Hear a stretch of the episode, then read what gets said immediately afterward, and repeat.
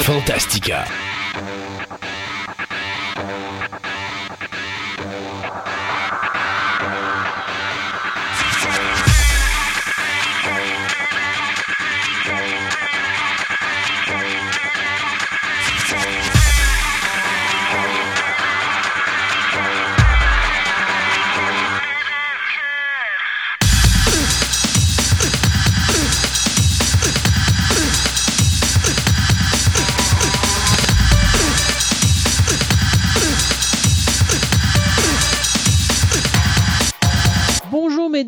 Messieurs, bienvenue à cette nouvelle édition de Fantastica. Mon nom est Christophe Lassens et à mes côtés, mais si loin, bien qu'il soit si proche, mon comparse de travail Sébastien Côté. Bonjour Sébastien. Salut! Comment ça va? Ben, va très bien. Sébastien? Numéro 99. 98. 98, Ouais, 98. Il en reste. Trop ben. Il reste celle-là, puis il reste la prochaine, et après, c'est le gros numéro 100. J'ai brisé ma parole dans la dernière émission. J'avais dit à l'émission 96 aux gens que à toutes les émissions, j'allais donner un petit indice sur l'émission numéro 100. Euh, je l'avais fait dans 96 et j'ai oublié de le faire dans 97. Fait qu'aujourd'hui, vous allez en avoir deux. Alors, on vous avait dit que ça serait une émission euh, qui va être Un entièrement.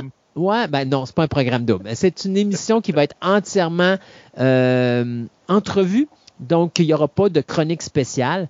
Euh, donc, il y a deux entrevues qu'on va avoir euh, présentes. La première, eh bien, on va vous présenter un nouveau collectionneur. Je vous dis pas dans quoi, je vous dis pas son âge, mais c'est un nouveau collectionneur. C'est le fun. On parle de passionné à Fantastica, mais on n'a jamais parlé à quelqu'un qui commençait sa nouvelle passion et pourquoi qu'il la commençait. Donc, on va avoir ça. La deuxième personne, ça va être une personne dont le sport quelque chose en rapport avec le sport lui a en quelque sorte sauvé la vie. Donc, ça également, c'est quelque chose qu'on va avoir en entrevue. Donc, vous avez trois petits indices, là. Il va en rester un autre dans la prochaine émission que je vais vous donner. Euh, puis peut-être, je vais peut-être être gentil pour me faire pardonner. Je vais peut-être vous en donner un deuxième aussi pour dire que je vous comble. Mais je peux vous dire qu'il y aura cinq entrevues dans cette émission-là. Ça se peut que ça dépasse notre trois heures habituelle. J'ai déjà préparé Radio Biz pour ça, justement, parce que la 100, ça se peut que ça soit un petit peu. Écoutez, on a un 100 dans, dans notre existence. C'est celui-là. On est aussi bien de le faire comme du monde. Il y aura un segment de nouvelles dans l'émission également, mais ça va être quelque chose qui va être vraiment plaisant à écouter. Aujourd'hui, à notre émission, parce qu'il faut revenir dans, dans le présent, hein? Oui. Euh, eh bien, on va avoir notre chronique histoire avec Pascal, dans lequel on va parler du climat politique qui a euh, engendré la première et la deuxième guerre mondiale. Euh, Pascal nous a fait un bon, une bonne chronique là-dessus. Euh, chronique cinéma versus, eh bien, on va remonter en 1978 et on va parler de Michael Myers et on va aller voir la version de Rob Zombie en 2007 et vous dire laquelle est la meilleure, les bons côtés d'un bord, les bons côtés de l'autre ou les mauvais côtés. En tout cas, on va en parler en long et en large avec Mathieu aujourd'hui. Du côté de l'anthropologie, eh bien, Martin va nous parler des primates, euh, plus spécifiquement de leur représentation dans les histoires. Donc ça, ça risque d'être intéressant.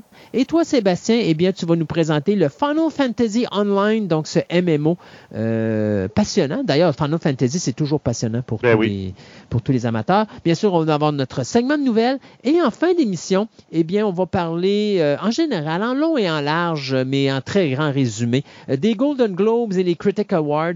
Je trouvais que c'était le fun d'en parler en même temps parce que c'est majoritairement les mêmes productions qui ont gagné dans les deux événements. Donc, on va, on va vous présenter ça un petit peu. Puis c'est un bon, un bon avant-goût, je dirais, des Oscars, parce que je pense qu'aux Oscars, là, il y a beaucoup de choses qu'on a vues là qui vont revenir. Donc, Oui. euh, on va vous présenter ça donc en fin d'émission.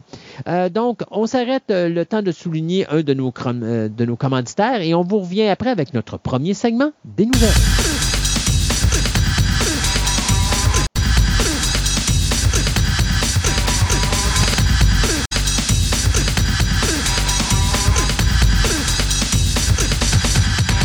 Ce segment de nouvelles vous est présenté par TPM et Collection, la boutique idéale pour nourrir toutes vos passions. Qu'il s'agisse de timbres, monnaies, cartes de sport, cartes Magic, des figurines, du comic book, voire même des cartes Pokémon, TPM et Collection a décidé de se réunir à un seul endroit afin de vous donner le meilleur service possible. Vous pouvez aller voir leur local au centre commercial Fleur de Lys, au 550 boulevard Wilfrid Amel, Québec, ou tout simplement aller visiter leur site web à boutique-tpm.com.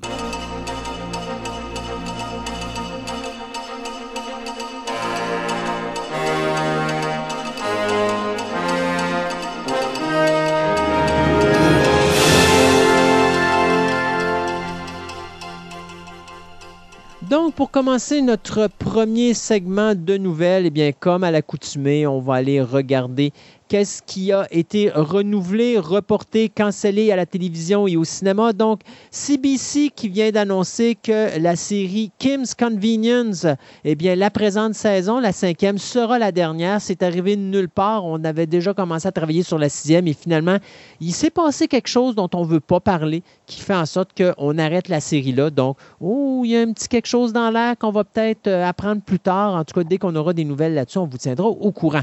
Le USA Network qui vient d'annoncer le renouvellement pour la saison numéro 5 de la série Queen of the South. L'affaire là-dedans, c'est que USA Network a annoncé également que ce sera la dernière de cette série-là. Superman et Lois, il ben, faut croire que ça pogne parce qu'on a déjà euh, renouvelé pour une saison 2 Ben, sur le CW. J'avoue que s'il continue comme ça, c'est extrêmement différent de tout ce qui a été fait, puis c'est bien visé. Oui, puis il y a beaucoup de gens qui adorent. Ouais, il y a beaucoup Oui. de gens qui adorent à date, donc je pense que c'est une bonne décision, effectivement. Mm. Euh, ben, écoute, soyons honnêtes, là, DC et la TV à date, là, euh, ils n'ont pas beaucoup de mauvais coups. hein. Non, mais il, il commence très fort, mais à un moment donné, ça tombe carrément. Ouais, ouais. Puis c'est au bout de deux ans, je te dirais, là, leur série, il y en a qui continuent sur le respirateur parce qu'ils en ont besoin, mais sinon, ils, Mais tu c'est un petit peu comme- normal. Aujourd'hui, on vit dans un, dans un univers où majorita- majoritairement, quand tu arrives à trois saisons, tu as pas mal topé ce que tu avais à présenter. Puis, tu sais, euh, regarde, je regarde Supernatural présentement. là, je suis rendu à la saison 6. Là, puis, tu sais, c'est ridicule. Là. Dean s'est ramassé deux fois en enfer. Même Ah, chose ouais. avec Sam. Tout le monde meurt, ils reviennent. Fait qu'à un moment donné, ça, ça devient que ça devient redondant parce que tu sais Supernatural, il y avait une, il y avait une, une histoire jusqu'à cinq saisons, Ouais. je me rappelle bien. Puis la cinquième saison, tu dis, c'est fini, là. C'est comme, Ah, même, pas besoin d'aller, j'ai jamais vu. Ouais, même, je te dirais, à la quatrième, c'était pas mal fini parce que c'était l'apocalypse. là, Puis c'est dur de battre l'apocalypse après ça. Ouais, c'est ça. Euh, The Simpsons, eh bien, pour ceux qui avaient peur que quand Disney allait acheter Fox, euh, qu'il allait canceller ça, ben, on Eh vient de non. renouveler pour deux autres saisons, ce qui fait que les Simpsons s'en vont à date dans une direction de 33 ou même 34 saisons. 757 épisodes seront euh, réalisés à la fin de cette 34e saison. Écoute, c'est du jamais vu pour une série d'animation. Euh, donc, euh, puis ça ne veut pas dire que ça va arrêter après 34. Là. Nep. Euh, pour les gens qui ont commencé à regarder la série de CBS The Equalizer de- qui met en vedette Queen Latifah, eh bien, c'est renouvelé pour une deuxième saison. Euh, autre chose aussi, c'est la série Robert Langton. Donc, euh, ça, vous, le nom vous dit peut-être quelque chose. Ben, Rappelez-vous qu'il y a eu un film qui a été fait euh, sur ce personnage-là, qui, ben, même trois films qui mettent en vedette Tom Hanks, soit David Code, Angel and Demons et Inferno. Ben, c'est le personnage de euh, Robert Langton euh, qui interprétait le- euh, l'acteur Tom Hanks. Et on avait décidé qu'on allait faire une série télé. Eh bien, NBC devait diffuser la série. Et finalement, la série va être transférée sur Peacock. Donc, c'est le streaming Peacock qui va la diffuser. C'est l'acteur Ashley Zuckerman qui va interpréter le personnage de Robert Langton. Donc, on n'a pas de date de prévu, mais c'est quelque chose qui s'en vient. Donc, sur Peacock. Et finalement, A Quiet Place numéro 2. Moses que j'ai hâte de voir ce film-là. Et pour la cinquième fois, eh bien, Paramount Pictures repousse la sortie du film et on est rendu présentement au 28 mai. Donc, euh, on Mais dit- au début, il, il était supposé. ben, la dernière date qu'on avait, c'était septembre. Puis là, ils l'ont avancé. Bon. Oui, c'est Euh, ça. Donc là, ils ont- on dirait que euh, le, le vaccin puis tout, ça leur, ils disent Ah, on va être correct, puis on va sortir ça. En tout cas, à date, les films au cinéma avec le box-office, c'est pas très fort. Euh, Non, c'est ça. Euh, en tout cas. Raya, Raya and the Last Dragon s'est pété la Euh. marboulette au box-office et c'est dommage parce que le film est vraiment pas mauvais. Euh, mais tu sais, il a été diffusé sur Disney+. J'attends de voir les résultats de Disney+, pour voir si le film a fait comme Mulan, c'est-à-dire qu'il a été un énorme succès. Euh, là, pour le moment, je n'ai pas ces cotes-là. Habituellement, ça prend toujours un mois avant de les avoir. Puis en Mais- passant, il y a d'autres chiffres qui ont sorti pour Mulan, puis euh, en tout cas, ça devient, euh, ça devient flou si ça a été un gros succès. Mais Moulin a été un gros succès pour le streaming. Oui, mais ils ont sorti pour le streaming plus tard. Ils ont dit, hey, on remet en question les chiffres parce que les chiffres n'avaient pas sorti par Disney, ils avaient sorti par la bande. Ouais. en fin de compte, la bande, euh, peut-être qu'elle avait surestimé. Mais en tout cas, tu regardes. Je viens pour dire qu'en ce moment, il y a deux, pour Mulan, il y a deux tendances, deux, deux chiffres. Mais soyons honnêtes, Sébastien, n'importe quel chiffre qui sort, présentement, Disney a Ah dépassé les 100 millions d'auditeurs sur leur streaming de Disney+. Et l'élément déclencheur, c'est Mulan. Alors Oui. qu'on me dise qu'il est bon ou qu'ils sont pas bons, il a fait Ça, ce c'est avait. sûr que l'abonnement a peut-être pas peut pogné. La job a fait- le, film a fait la job qu'il avait à faire. Il a mis Disney Plus sur la map. Oui, ben c'est ça. C'est- Ben, c'est partagé. il y a beaucoup de hauts et de bas. Je te dirais qu'HBO Max n'a aucune stabilité. hein. Ça dépend des films qui sont diffusés. Euh, non. ça monte, ça descend, ça monte, ça descend. Netflix, c'est stable, mais c'est normal. Ça fait plusieurs années qu'ils sont là. Oui. C'est bien. Mais c'est parce que moi, c'est Disney. Disney Plus ne va jamais à la baisse et il ne fait que monter. Et lui, c'est pas, il monte comme HBO Max. Un mois, c'est 12 millions. Le mois d'après, c'est 41 millions. Le mois d'après, on descend à 8. Puis le mois. bon. Non, non. Lui, c'est stable. Et c'est ça qui est la force de Disney présentement. Oui. C'est la stabilité. Mais Disney a trouvé le bon modèle. Disney, ce qu'ils font, WandaVision, vous voulez le voir? Vous restez abonné 9 Ben semaines. oui. Oh mon Dieu. WandaVision est fini. Voilà, le Faucon et The Winter Soldiers. Fait que vous voulez. C'est ça, ça commence, c'est six semaines en ligne. Donc, les gens ne se désabonneront pas de Disney parce qu'ils vont avoir de quoi à toutes les fois. C'est ce que ça prend pour garder un streaming en santé. Mais encore là, ça dépend. Il y a du monde qui vont. Tu sais, il y a du monde. bon, genre, à la fin de WandaVision, je vais m'abonner pendant une semaine. Clic, je me désabonne. Tu sais, en tout cas, Oui, c'est- le mais- streaming est particulier. Comme Mais tu as quand même une stabilité. Oui, tu as quand même une stabilité. Ça, je suis d'accord. Disney, il fait une belle job. Mais il faut faire attention. C'est que les box-office des cinémas, c'est facile, c'est indépendant. C'est comme c'est les cinémas qui nous donnent des chiffres. Alors que les streaming, généralement, ils ne donnent pas leurs chiffres. Puis c'est comme par la bande que quelqu'un d'autre arrive à avoir quelques chiffres qu'on ne sait pas trop trop d'où ils viennent. Donc, il faut faire toujours attention avec les chiffres de streaming. À un moment donné, ça va probablement euh, s'officialiser d'une manière X ou Y. Là. Ils vont peut-être mettre les chiffres sur la table, mais je ne sais pas. En ce moment, c'est ça là, qui m'énerve un petit peu. Le- streaming, c'est tout le temps des comme Ah, ouais, on a un potentiel de. Mais c'est pas tant de personnes qui l'ont écouté. Généralement, ils ne donnent jamais de chiffres. Exact. Puis normalement, euh, parce que tu te dis, euh, ils vont dire, mettons, parce que tu n'as pas le choix. là. Quand ils arrivent, tu as, un rapport à donner à tes abonnés, puis c'est là qu'arrive. Tu sais, les actionnaires doivent avoir un rapport. C'est là qu'arrive la majorité des chiffres. Donc, si tu dis à tes Ouais. actionnaires, écoutez, euh, en décembre, on est heureux de vous dire qu'on a passé de 4 millions à 12 millions, puis qu'après la présentation de Wonder Woman 84, on est rendu à 41 millions. Je pense que tu n'es pas stupide pour comprendre que Wonder Woman t'a ramené euh, 30 et C'est ça. quelques. Tu sais, bon. Euh, Mais il faut voir la stabilité de toute l'histoire. mais c'est la stabilité. Dans le cas d'HBO Max, là, présentement, euh, l'année 2021, elle va être forte parce que tous leurs films sont diffusés là. Mais à partir du moment qu'on va décider d'envoyer les films au, ciné- au cinéma puis de plus les envoyer en même temps en streaming, est-ce que ça va rester? Je suis pas sûr. Non, Euh, et c'est ça la problématique. Et est-ce que les gens s'abonnent juste parce que je connais pas les abonnements, fait que je sais pas si c'est un abonnement d'un mois ou c'est un abonnement, tu peux avoir un abonnement d'un film ou d'une semaine, mais si, si on s'abonne pour voir un film, puis qu'après la fin du film, on se débarque, puis qu'on attend le prochain film pour rentrer, euh, c'est pas bon ça. Ben, c'est le, en ce moment, c'est le problème du streaming. Tu sais, euh, je pense que j'ai vu des stats, attends un peu, je les ai vraiment pas loin, là. C'était que euh, un tiers des personnes euh, sondées dans un sondage disaient que moi, je me désabonne. J'écoute ce que j'ai besoin, Ouais. je me désabonne, puis garde, je reviendrai dans six mois, là. Ouais. Je vais attendre six mois, puis pendant ce temps-là, moi, je vais me rabonner à, quelqu'un- à quelque chose d'autre, tu sais. Donc là, c'est- ils font. C'est ben, c'est la même mentalité, comme à un moment donné, je disais dans une autre chronique, euh, un autre euh, épisode de, de Fantastica. C'est comme la même mentalité que les jeunes ont présentement avec la job, avec les, les- Ouais. le, le travail. Ça fait plus, on change de job. C'est ça. La fidélisation, le Et fait que ah, je vais rester toute, la- toute ma carrière à, à tel job, ça existe plus. Puis Ouais. la même chose avec le streaming, c'est ça. Le monde font, ben regarde, je m'abonne. Il faut que tu me payes au mois. Ben parfait. Moi, je te donne 14 pièces, je me paye un mois, puis dans six mois, on se reverra. Mm. Quand je verrai qu'il y a assez de stock pour dire que je vais me patcher un mois, puis je vais être euh, correct pour écouter ça dans un mois, je te reprendrai à ce moment-là, sinon j'en ai pas besoin. Mais je pense que c'est vraiment la stabilité, c'est là qu'il faut frapper, puis je pense que Donc, Disney a la bonne recette. Ben, en ce moment, la Disney a une bonne recette, mais c'est peut-être parce qu'il y a beaucoup de nouveaux stuff. Déjà là, Ouais. là, ça, le monde qui sont en train, un peu comme Netflix, ils vont épuiser le stuff. Puis après ça, je te dirais, j'ai hâte de voir. Oui, mais ça ne s'épuisera pas. C'est ça, tu comprends? Disney, Ben, Disney a géré leur horaire pour faire ça parce que Oh oui. justement, tu as tout l'univers de Marvel, tu as l'univers de Star Wars qui rentre là-dedans. Ils vont s'assurer, puis là, on va en parler Mais tantôt. il y a- un show, Ouais. un show. Donc, pour, puis là, j'ai dit, ben, un show, ben, regarde, je vais attendre qu'il soit fini, le Ouais. show, puis je paierai un Ouais. mois. Puis Mais là, c'est plus juste un show parce que là, on crée un univers à la Marvel, mais en série télé. Et ça, ça va faire en sorte que, oh, Marvel, Star Wars. Marvel, Star Wars. Marvel, Star Wars. Et à ce moment-là, tes gens vont rester et tu vas avoir tes films qui vont arriver en plus de ça. Disney a la recette parfaite présentement. Euh, je continue à le dire, c'est pas parce que je suis vendu à Disney, Oui. c'est juste la logique. Mais, Mais après ça, restera à voir. En ce moment, comme tu dis, c'est Disney, Smart Marvel. Donc, c'est du monde qui veut écouter Disney ou du monde qui veut écouter Marvel. Oui. Contrairement à Netflix, il va y avoir ah, de la science-fiction, ah, un drame, ah, un, une mini-série sur les échecs. Oh, un, un, un. C'est, t'en as pour tout le monde dans Oui. la famille.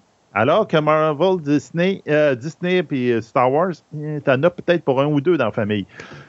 Donc, c'est, en tout cas. T'es c'est- dur, un ou deux. Oui, mais Ils ont je suis- 100 millions d'auditeurs, un ou deux.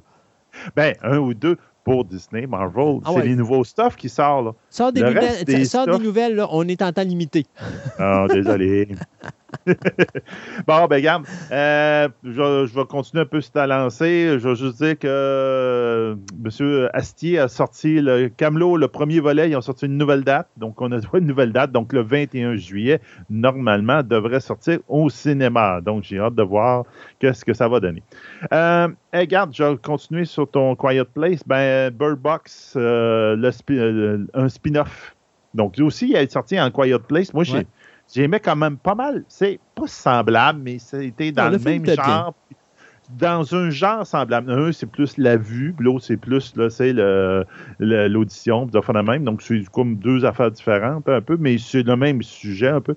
Euh, ça a été décidé, il va y avoir un spin-off. Il va commencer à se tourner très prochainement et il va se passer en Espagne. OK. Donc, ça va être tourné en Espagne, puis ça va se passer. Donc, attendez-vous pas à voir euh, Sandra Bullock là-dedans. Elle dit, ils se tassent de ce personnage-là, ils s'en vont ailleurs. Donc, on peut dire, le problème est mondial. Si on se rappelle bien, c'est comme il y a des créatures quelconques qu'on sait plus ou moins à quoi qu'ils ressemblent, sauf qu'il y a quelqu'un qui avait fait des, euh, des dessins, je pense, dans le, dans le film, où quand, quand tu vois, tu deviens fou, tu as des envies suicidaires, puis le monde se suicide. Ouais.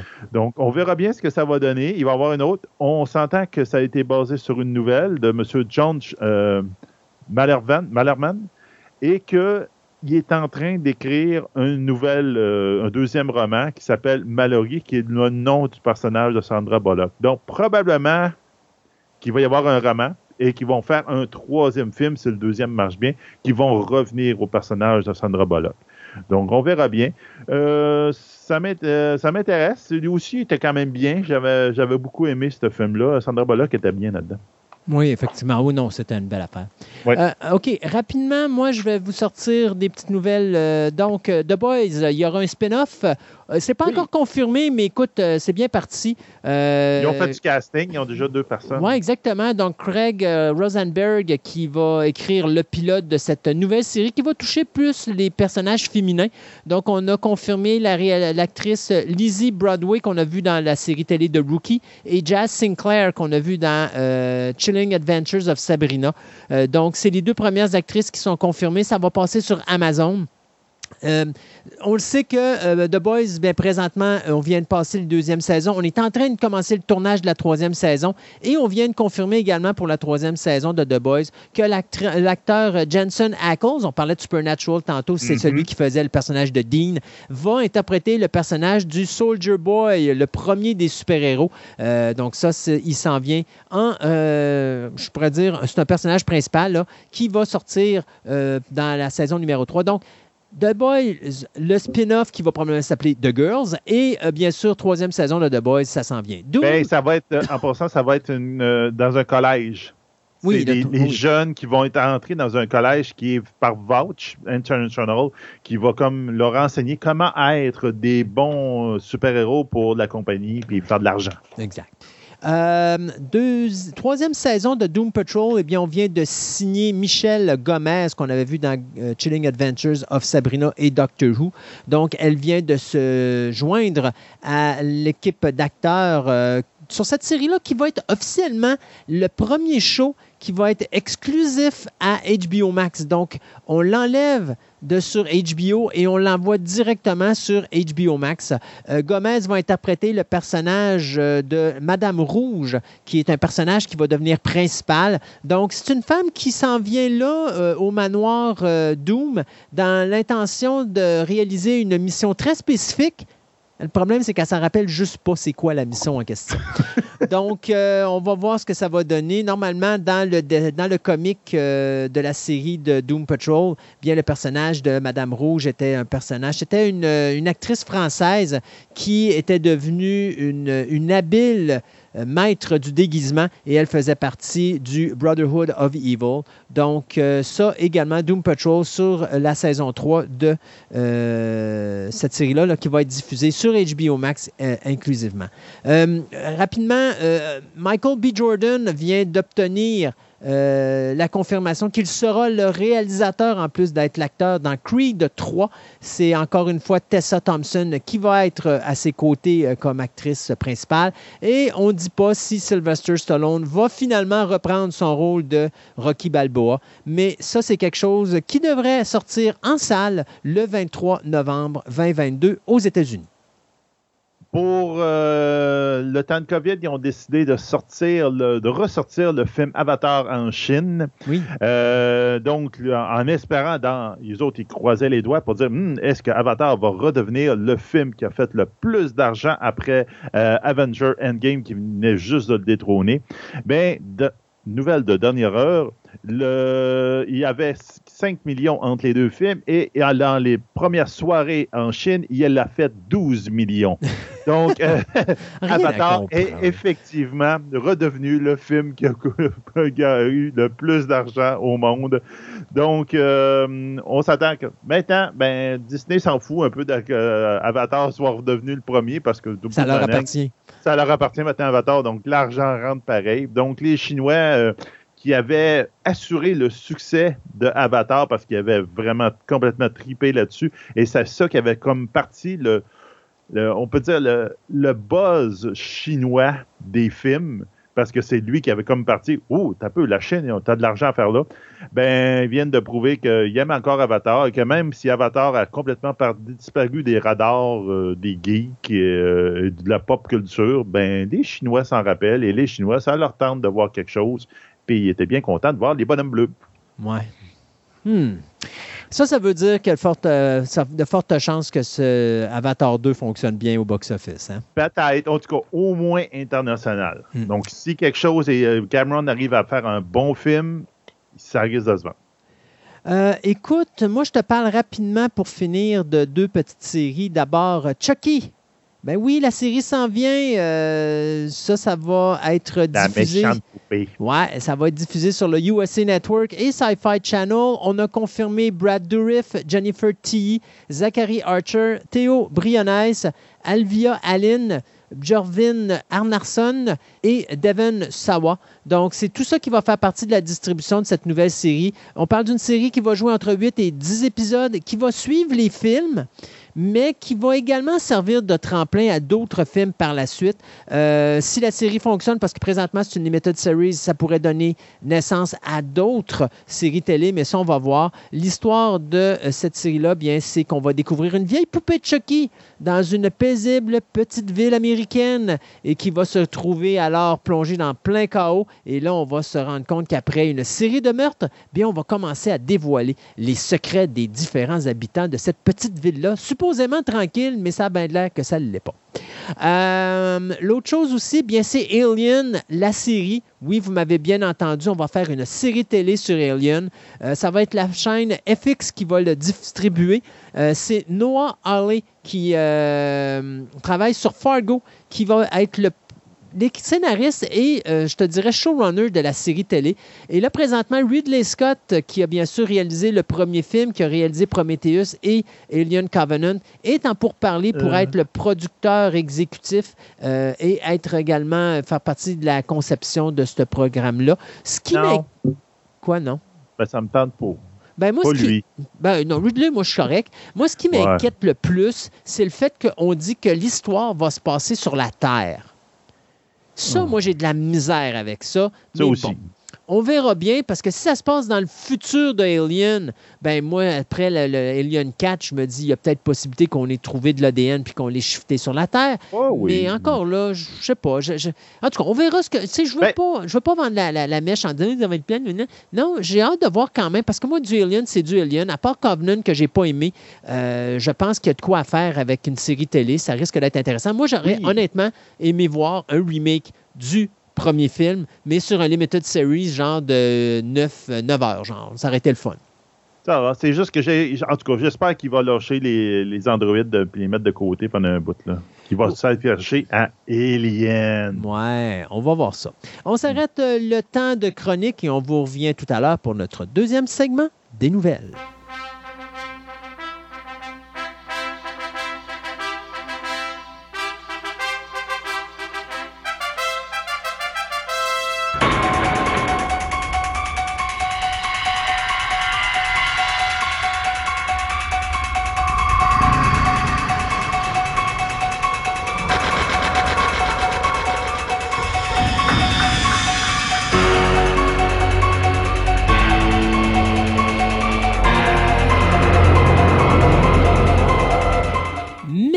1978.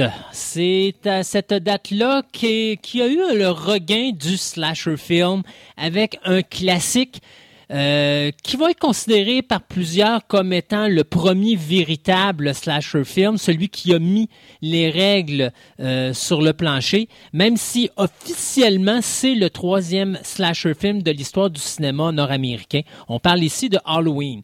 Puis on va parler du remake de Halloween, soit celui de Rob Zombie en 2007, soit presque euh, 29 ans, soit presque 30 ans après l'original. Donc, euh, on va parler de ça avec Mathieu. Bonjour, Monsieur Mathieu. Oui, salut Christophe. Ça va bien? Ben, ça va très En bien. forme? Ben, toujours en forme. Euh, Halloween 78 est un film, on pourrait dire, vraiment culte. Euh, et Rob Zombie, en 2007, a le guts de s'attaquer à cette œuvre-là en nous balançant un film qui a ses pour, a ses contre, euh, est un film quand même intéressant. Euh, il y a des défauts, mais il y a des qualités qui sont vraiment plaisantes dedans que j'aime beaucoup. Euh, sans cependant dire qu'il est capable quand même d'accoter la version 78 parce que le film de Carpenter, Ben, c'est, pour moi, c'est un film que tu peux pas accoter. Exactement. Tout simplement. Là, ça, ça, je veux dire, là, tu sais, je- je- le versus, là, ça, je, je peux, je vais le dire tout de suite, le 78, il gagne. Je veux dire, c'est, sûr et certain. Ouais. Il y a, y a- il y a pas de, y a pas de combat. là. Euh, pour moi, là, 78, là, euh, Halloween 1, le film original, c'est un film que, qui, est probablement mon film d'horreur préféré. Sinon, un de mes. ben, je je peux pas euh, couronner un film en particulier, mais mettons que si je pourrais dire que, mettons dans mon top 10, là, euh, tu sais, puis qui sont tous numéro 1, là, ben c'est Halloween fait partie de, ce- de ces films-là. C'est un film que je revisite euh, deux fois par année, peut-être des fois trois, tout dépendant. C'est un film que je, savoure à chaque fois que je vois ce film-là.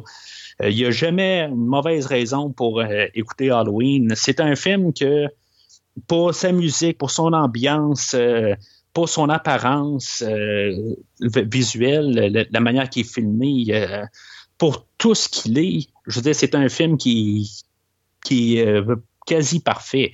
Il y a, des, il y a des, euh, il y a des erreurs, il y a des affaires qui ne marchent pas dedans, mais sauf que tout ce qui est en arrière de, ce film-là, la manière qui est faite, tout ce qui, qui apporte, euh, je veux dire, il n'y a rien qui, qui accote ce film-là.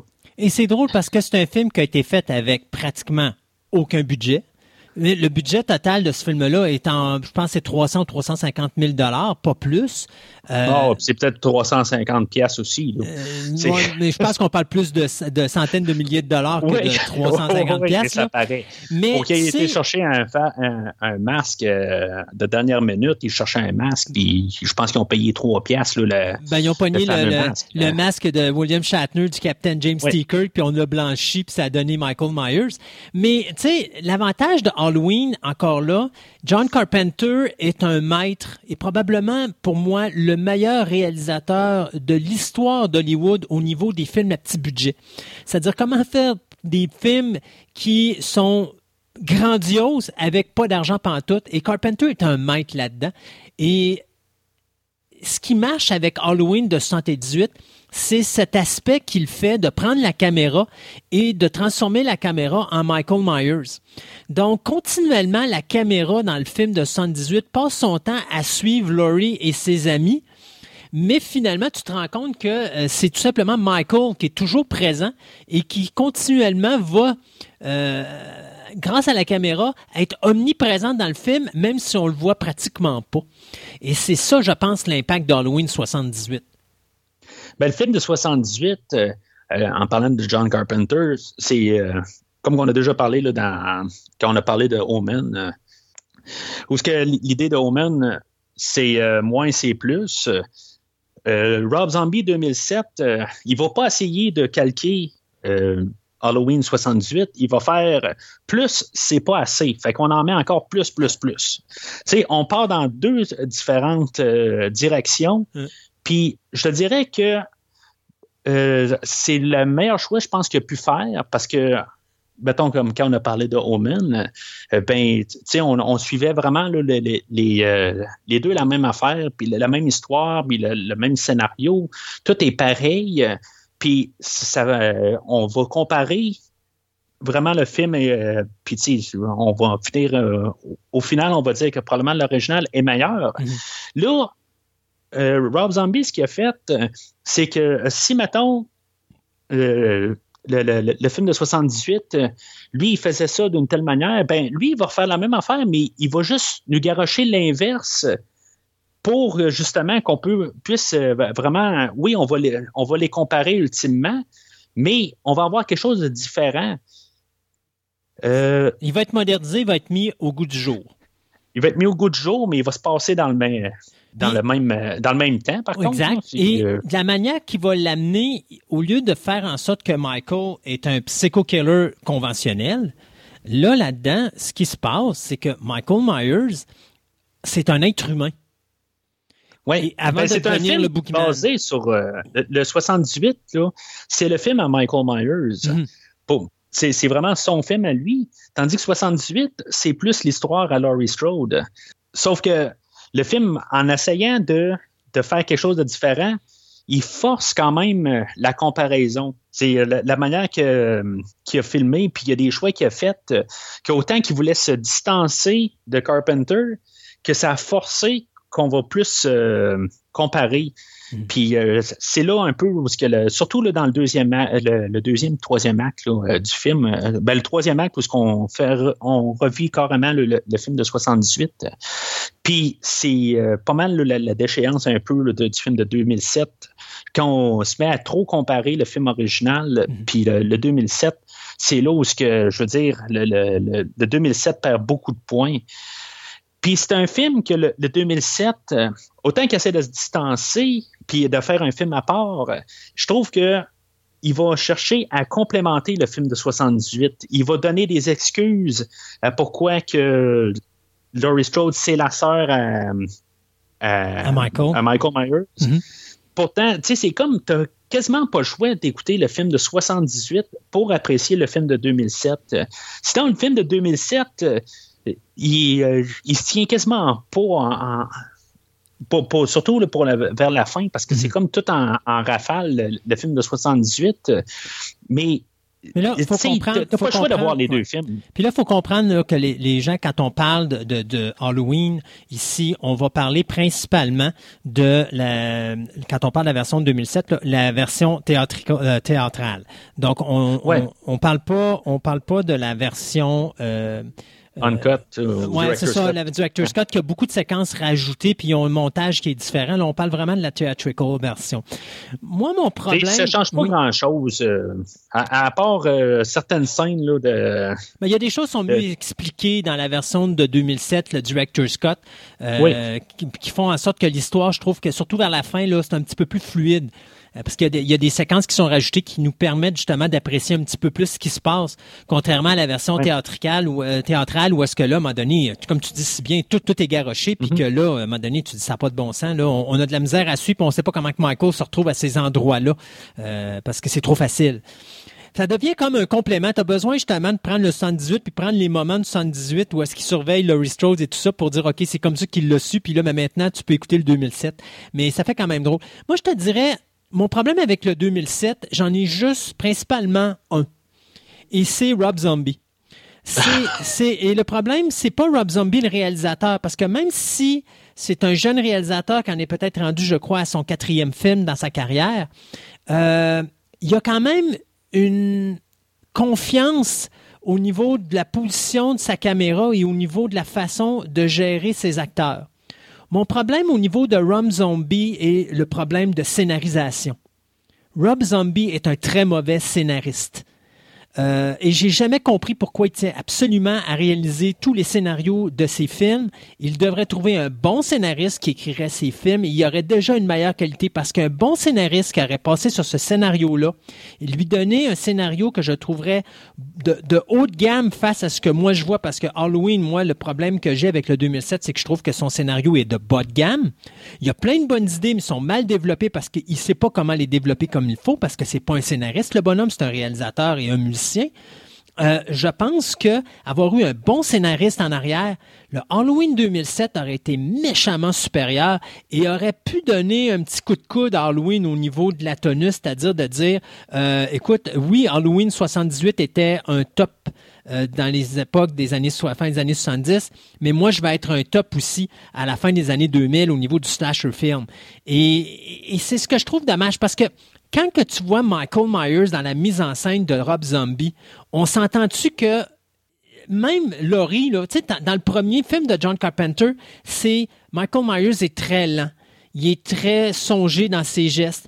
Euh, Laurie Strode va perdre son temps à regarder ou à chialer puis à être à côté sur le mur, à pas bouger alors que tu vois l'ombre de Michael qui s'avance tranquillement en arrière d'elle. Il monte un suspense euh, tranquillement pour te faire stresser, te faire crier, te faire hurler. Moi, je me rappelle quand j'ai vu Halloween, j'étais devant ma TV à la maison, puis je gueulais après ma télévision pour dire à Laurie, Caroline, fais quelque chose, bouge. Il est en arrière de toi. Dans la version 2007, t'as pas le temps de faire ça parce que Michael, c'est une machine à tuer.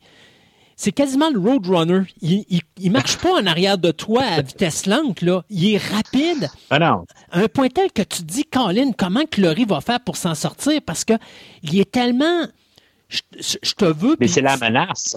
C'est ça. il part dans une autre direction. C'est ça que. Et c'est ce que j'aime de, la. Tu sais, comme je te disais, la mise en scène est impeccable parce que quand Michael embarque dans le décor puis qu'il s'en vient dans son mode de euh, je, liquide Laurie puis je liquide ses amis, c'est comme c'est une machine qui est pas arrêtable et c'est un c'est comme un requin. Il y a un objectif. Ah oui. Ça, c'est ma bouffe est en avant. Il faut que j'aille la chercher. Contrairement aux versions de 78 où là, c'est plus slow-mo.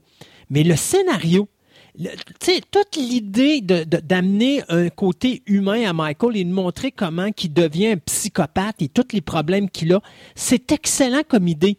Mais la façon que ça a été géré au niveau de l'écriture, puis moi d'avoir des parents qui passent leur temps à se crier des jurons puis à parler en, comme c'était. Oui, mais ça, c'est pour faire du parallèle. Tu sais, il, il monte tout le, au début, là, c'est comme tout Michael qui est, en, qui est né alentour d'une famille, là, où que ça se crie après, puis tout va tout croche. Euh, puis pour faire un parallèle avec Laurie Strode, quand on la reprend là, à, deux tiers du film avec l'histoire à Laurie Strode, toute compressée, euh, qu'elle, a, avec elle a toute une belle euh, toute une belle famille, il s'amuse, il a toute la joie dans la maison. Il veut faire du parallèle, puis ça, je les apprécie quand même qu'il essaye de, d'avoir euh, toutes ces idées-là de parallèle. Les intentions sont là, sont excellentes. Oh, c'est ça, sauf que le problème, c'est que le film de 78 est comme garoché, compressé à la fin, qu'on n'a pas le temps de de s'attacher à personne. Laurie Strode, là, qu'elle meurt à la fin, qu'il se passe n'importe quoi, j'en ai rien à foutre en là, écoutant tu le film. Là, tu parles-tu de la version 78 ou la version euh, 07? OK, c'est ça. C'est ça. Euh, c'est un problème un peu. Puis moi, je me suis toujours dit, en écoutant le 2007, euh, pourquoi que tant qu'à faire deux films, je pense qu'il voulait faire deux films au, départ, quand il n'a pas eu le choix de faire un film, pourquoi que il n'a pas fait le film de 78 avec des genres des flashbacks pour montrer le jeune Michael avec comme son ascension vers la démence, puis le, le, film de 78 au travers avec des flashbacks, je suis certain que ça aurait été probablement une manière de plus constante pour le film de, en, fait scénario puis qu'on aurait pu s'attacher à Laurie Strode à partir du début, ben euh, puis tous ses amis, puis tu sais, comme tout un peu ficelé tout ensemble, que tu sais, la, la, la, le meurtre de Judith aurait pu se, passer vers la fin du film, comme que l'attaque vers euh, vers euh, Laurie Strode à la fin. Puis je trouve que ça aurait probablement mieux harmonisé tout ensemble. Là, on, le, premier, la première moitié du film, que tout euh, le premier, euh, le premier tiers du film, là, quand il y a Michael jeune, je trouve qu'il est excellent.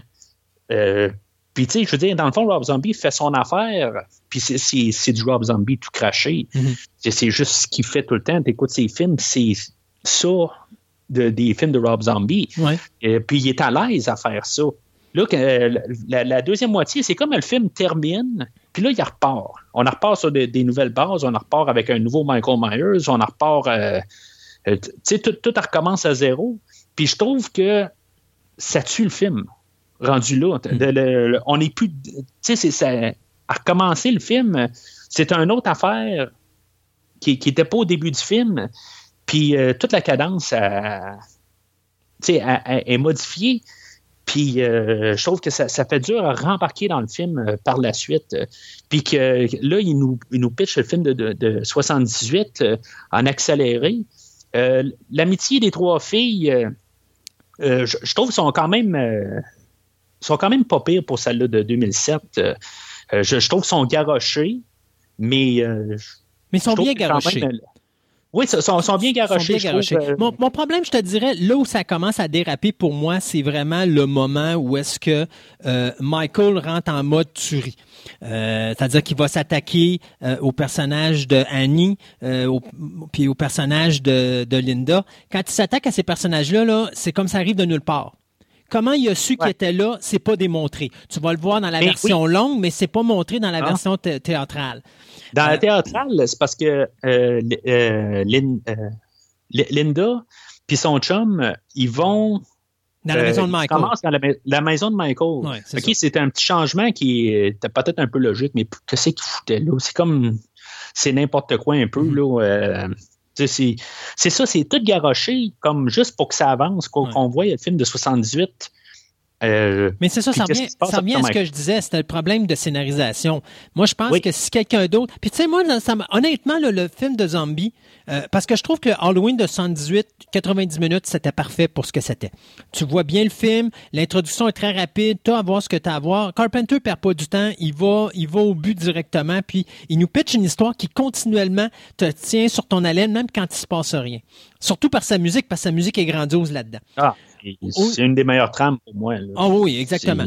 Au niveau de la version de 2007, euh, moi, ça sais-tu quoi? Avoir eu un bon scénario, ça m'aurait même pas dérangé d'avoir un Halloween de 2h20 ou 2h30 euh, avec toute l'histoire au complet, c'est-à-dire de garder l'introduction où est-ce que tu vois le jeune Michael, comment il devient un psychopathe, puis qui se fait enfermer dans l'hôpital dans, psychiatrique, puis que parce qu'on le retient là, puis qu'on l'empêche de retourner chez lui parce qu'il comprend pas, parce qu'il a une double personnalité, ben là, il déconnecte, puis là, le, le, le Michael Myers euh, Kid disparaît, il ne reste que le psychopathe qui, lui, quand il va avoir une opportunité de s'en aller, va nous pitcher à, Haddonfield, puis à la, à la recherche de sa sœur. Encore là, c'est des affaires qui sont mal expliquées, mais on comprend pas dans la version théâtrale pourquoi qu'il sait automatiquement que Laurie, c'est sa sœur. Il l'explique pas dans la version théâtrale, c'est trop facile, cette histoire-là. Ben, il y a le shérif, il y a... Ouais, ben, on, on, voit avec l'histoire du, euh, shérif, là, qu'il a, il a, pris le... non, je parle pour l'auditeur, on le sait, mais ça explique pas comment Michael le sait. Parce que le Michael, lui, il ne sait pas. Ah, tu comprends ce que je veux dire? Ben, je pense même dans Director Scott, euh, c'est pas, est comme expliqué pour. Euh, Alors, tu sais, le problème est là, c'est un problème de scénarisation. Puis, c'est comme je dis, moi, le problème que j'ai avec Zombie, c'est pas nécessairement sa mise en scène. Parce que quand Michael, comme je dis, quand il est en mode tuerie, honnêtement, t'as pas le goût d'être dans la même pièce que lui parce que tu dis j'ai aucune chance de s'en sortir. Tu comprends même pas comment Clary Strode fait pour s'en sortir. Puis, m'a dire que c'est du corps à corps. Contrairement à la première, au premier film de Carpenter où est-ce que euh, il y a pas vraiment une grosse confrontation autre deux séquences, qui est la séquence où est-ce que Michael euh, essaie de défoncer la, le garde-robe, où est-ce que Laurie, euh, dans lequel se trouve Laurie, et la séquence où est-ce qu'il essaie d'étrangler Laurie Strode euh, avant que justement le, docteur Loomis il tire dessus pour qu'il il, il, sorte puis qu'il tombe en bas de la, de, la, de, la, de la fenêtre du deuxième étage. La version de 2007, là, Laurie Strode, c'est comme, j'ai pas le choix, faut que j'y rentre dedans. Je prends le couteau, je le poignarde, je le ramasse, je me pitch en bas du deuxième étage avec lui, parce que c'est une machine à, tuer, il y a rien pour l'arrêter. Euh, même quand Loomis tire trois quatre balles dessus, il tombe à terre, oui, mais il se relève, puis il est aussi agressif qu'il était parce que son objectif, c'est juste, c'est un requin, il a un objectif dans la vie, puis c'est ce qui est en avant de lui, il faut qu'il l'extermine. Tout ce qui est côté humain n'existe pas ce côté-là de la mise en scène de, de Zombie est génial, mais la façon qu'il amène ça, défaillante. Là, c'est là que tu sens le manque d'expérience de Rob Zombie. C'est là que tu sens que oui, j'aime bien Rob Zombie dans sa mise en scène, mais je déteste Rob Zombie le scénariste parce que le Rob Zombie scénariste pourrait tellement me donner euh, une meilleure qualité de film au niveau du réalisateur si celui-là venait qu'à disparaître en parlant du scénariste, puis laisser la place à un vrai scénariste qui lui pourrait donner vraiment un scénario bien construit euh, dans lequel justement Zombie pourrait laisser aller sa mise en scène et là s'amuser avec euh, une bonne base. Là, il n'y a pas une bonne base. Il y a des bonnes idées, mais la façon qu'ils sont alignés, ça fait en sorte que sa fondation est sûre, mettons. C'est comme si tu ferais une belle fondation pour une belle maison qui serait parfaite, sauf que tu fais ça dans de la boîte. Mais ta, ta fondation, m'a donné, elle va tout casser, elle va tout se défaire. Ben, c'est ce qui est Halloween 2007, malheureusement. C'est, la mise en scène est impeccable mais son scénario, c'est de la boîte.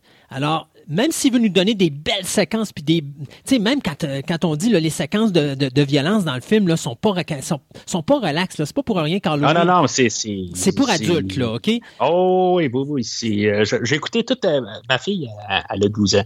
Ok, j'ai écouté toutes les autres.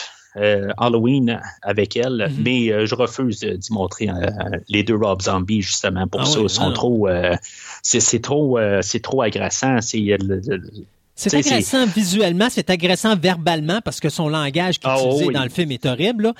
Mais tu sais, je comprends que c'est du Rob Zombie, puis c'est ça Rob Zombie, mais j'aimerais ça voir un Rob Zombie à la mise en scène qui me donne de quoi qui est écrit par quelqu'un d'autre, puis juste qui est à se concentrer sur son visuel, puis laisser faire ses euh, fucking bitch, puis c'est ci, puis c'est ça. euh, tu sais, j'aimerais juste voir un Rob Zombie plus mature au niveau parce que je trouve que sa maturité au niveau de la réalisation puis ses choix de plan, elle est là. C'est juste au niveau de l'écriture, je trouve que il est vraiment pas au bon niveau. Puis je pense que ça y prendrait ça. Et c'est ce que Halloween 2007 aurait dû avoir à l'époque, c'est avoir un bon scénariste en arrière pour donner un produit qui aurait été au moins compétitif avec la version de 78. Tu sais, tantôt, je disais que la version 2007, euh, tu sais, c'était comme un film au début, c'était un, un autre film à la fin. Il, y a, il y a comme quasiment rien qui. qui euh, tu sais, on a quasiment un reboot du film à mi-chemin, avec tout un, nouvel, un nouveau Michael, euh, puis, tu sais, un, nouveau timeline, dans le fond. ben, pas un timeline, mais un, espace dans le temps que ça. En fait, ça se passe dans le futur. Ouais, c'est ça, c'est ça. Dans le futur, en tout cas. dans le futur présent. Ouais, c'est ça. Le film commence dans le passé puis il est fini dans le présent. Mais le, le, le, le lien qu'il qui y a entre les deux, c'est le personnage de Loomis qu'on hmm. voit au début, puis, euh, puis qu'on voit là, euh, son évolution là, euh, vers, la, vers la fin. Qu'est-ce que tu penses, toi, de Malcolm McDowell qui prend le personnage là, de Donald Pleasance? J'adore l'interprétation de McDowell dans la première moitié du film. Je déteste l'interprétation du, ben, je, déteste le personnage de Samuel Loomis dans la deuxième moitié du film parce qu'il sert absolument à rien. Alors que Loomis, dans le film original, c'est le lien complet pour nous raconter l'histoire de Michael Myers. C'est lui qui sert au storyline. Là, il sert pas dans, cette version-là de 2007. Il est là au début pour montrer que c'est lui qui est d'une certaine façon indirectement responsable de comment Michael va finir. Euh, parce qu'au lieu de le soigner en le cloîtrant dans un hôtel psychiatrique, puis en s'arrangeant qu'il reste là, ben, tranquillement, pas vite, il le fait devenir complètement psychopathe. Euh, puis en deuxième moitié, tu sais, tu l'aurais pas mis puis ça aurait fait la job, là. Ben, c'est ça.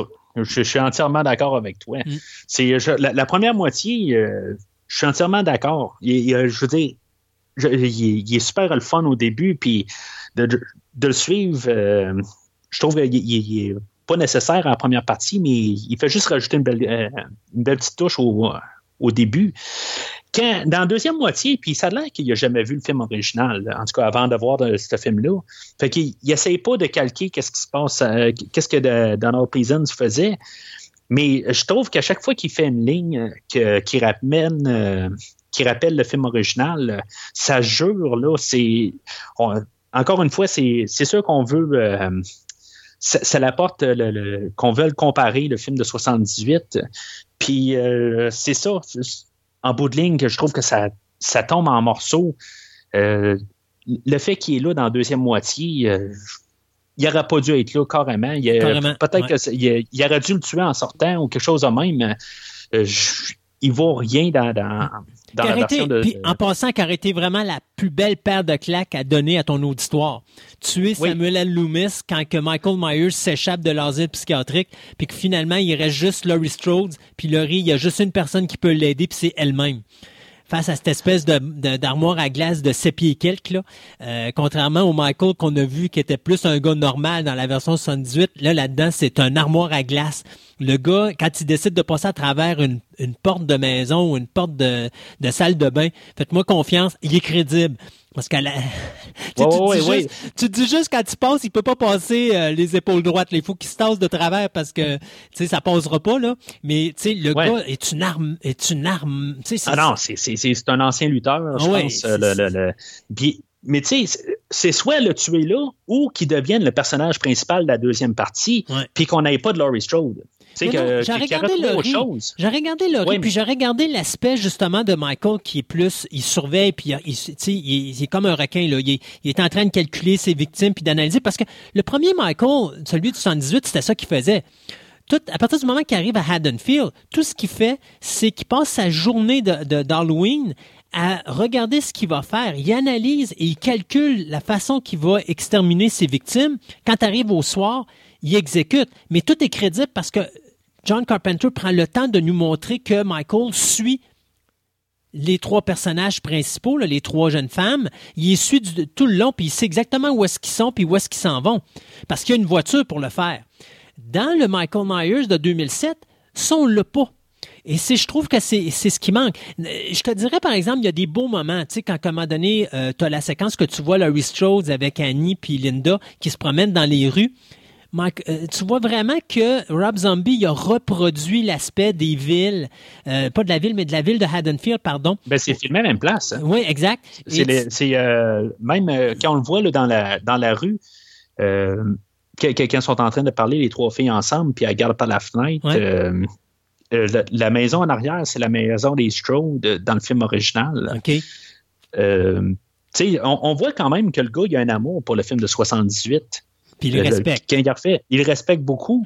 Puis ça sort. Euh, mais je, me disais, euh, j'ai entendu ça quelque part. Euh, pourquoi que Laurie Strode, c'était pas la même actrice qui faisait Judith Myers? Ça aurait été, je trouve, un, choix un peu là, pour, pour lier les deux, les deux parties. Puis en même temps, visuellement, ben, ça aurait comme rajouté un peu de, de, de, sur le fait du personnage de Laurie Strode, ça nous aurait donné un, euh, un, déjà un attachement au personnage, même si ça n'aurait pas été le même personnage. OK, tu veux dire que euh, l'actrice qui interprétait Judith, c'est elle qui aurait repris le rôle de. Euh, ouais. Bah, je sais pas. Moi, je, je, déteste pas Scout Taylor Compton dans le rôle de Laurie Strode dans cette version-là. je trouve qu'elle fait. Non. Moi, je trouve qu'elle fait une excellente Laurie. Je trouve qu'elle est crédible dans, dans la Laurie Strode de 78, mais adapté à la version 2007 ou à la sauce 2007, là, parce qu'il faut comprendre que le Strode, c'est une geek, puis c'est quasiment la perfection totale. Là. La petite fille bien rangée, puis tout. Euh, ça l'aurait euh, ça un peu expliqué aussi pourquoi il est capable de la retrouver. Puis j'ai eu un flash... Euh, je sais pas si c'est dans le Director's Scott ou la version théâtrale. il y a un bout. la, seule raison qu'il donne, je pense que avec le commentaire audio, Rob Zombie, il l'explique c'est euh, il sent la, lettre que Laurie Strode passe euh, dans le passe-lettre. Puis euh, c'est ça un peu, c'est juste comme son explication qui, euh, qui fait le lien que c'est Laurie Strode. Ouais, mais c'est un, là, un- on, on, on tombe dans, ça. on tombe dans le surnaturel. Zombie, Là. Mais c'est ça, c'est Rob Zombie même il dit lui-même, mais c'est ça. C'était de manière fa- plus facile, mais tu sais, le film est tellement en accéléré que Moi, ce que j'ai aimé, euh, un, un bout que j'ai aimé dans Halloween, c'était de voir que euh, Rob Zombie est allé chercher Daniel Harris pour faire le personnage de Annie. Euh, Daniel Harris, qui était le personnage de la fille de Laurie Strode dans Halloween 4 et Halloween 5. Fait que je trouvais que c'était un beau rappel euh, à la- pour les, ceux qui aimaient la franchise de ramener cette actrice-là dans la franchise de cette façon-là. Un beau petit clin d'œil. Mais tu sais, tu le vois, Zombie, Zombie a un bel amour pour Halloween, mais je Ouais. continue à dire la même affaire. Mise en scène est impeccable. Scénarisation, c'est là le gros défaut de Halloween euh, 2007. Puis c'est dommage. Ça aurait pris quelque chose de mieux euh, au niveau de scénarisation que Rob Zombie. J'aime bien Rob, mais scénarisation, comme scénariste, là, j'ai de la ben de la misère avec. Ben de la misère avec. Fait que euh, toi, tu- comme moi, on va dire 78, mais le 2007, il y a Ah, quand même des belles choses, puis ça, me, ça mérite quand même d'être écouté. Oui, ben, comme je te dis, c'est un film que j'écoute au moins deux fois par année. Euh, à peu près aux six mois, là, euh, On parle se 78, là. de 78. Ouais. Puis que, tu sais, quand ça fait peut-être trois fois ou quatre fois de- que j'écoute le 78, mais je me dis, bon, ben, tu sais, juste un peu pour changer les choses, euh, écouter celle-là Rob Zombie. Mais c'est sûr que, euh, tu sais, le 78, là, euh, c'est un film là, qui, qui, qui, est, euh, à mes yeux, euh, pas mal parfait. Euh, puis euh, je le, je le changerai pas. Puis en bout de ligne, euh, de faire un remake, je pense que Rob Zombie a quand même euh, eu le, le- le meilleur, euh, la meilleure idée d'aller dans, dans cette direction-là. Vous savez, Il n'y avait pas de meilleur choix à faire, je pense. Puis il a, essayé de faire quelque chose qui était à, à lui, Hmm. puis montrer un peu le côté alternatif du 78. Euh, euh, si euh, Carpenter allait à gauche, lui, il allait à droite, mais ils suivent sensiblement la même histoire. Fait qu'on voit un peu le, le, le film de 78, mais sous un autre œil. Ça complémente le film de 78. Tu comme pas le choix d'écouter le film de 78 avant. Puis peut-être même un petit peu là, la, la- la suite euh, de 81, là, de Mhm. Halloween 2, parce qu'il prend des éléments de, de, de ce film-là, mais tu sais, c'est- pas nécessaire. Euh, Mais je pense qu'il a, il a fait du mieux qu'il a pu. Euh, puis ça, c'est ça. Ça reste un complément au film original, mais ça, ça reste vraiment pas là, le, le- le vainqueur du versus aujourd'hui. Non. Euh, Mathieu, merci beaucoup. Au C'est- intéressant nos versus. Alors, on va en avoir d'autres qui vont suivre. Là, on va peut-être s'en aller dans une autre direction dans la prochaine. D'accord. Euh, ben, hâte de voir euh, ou d'entendre plutôt euh, ta suggestion pour la prochaine. Pas de trop, mon cher. On se dit à la prochaine fois. Bye bye. Salut, ça fait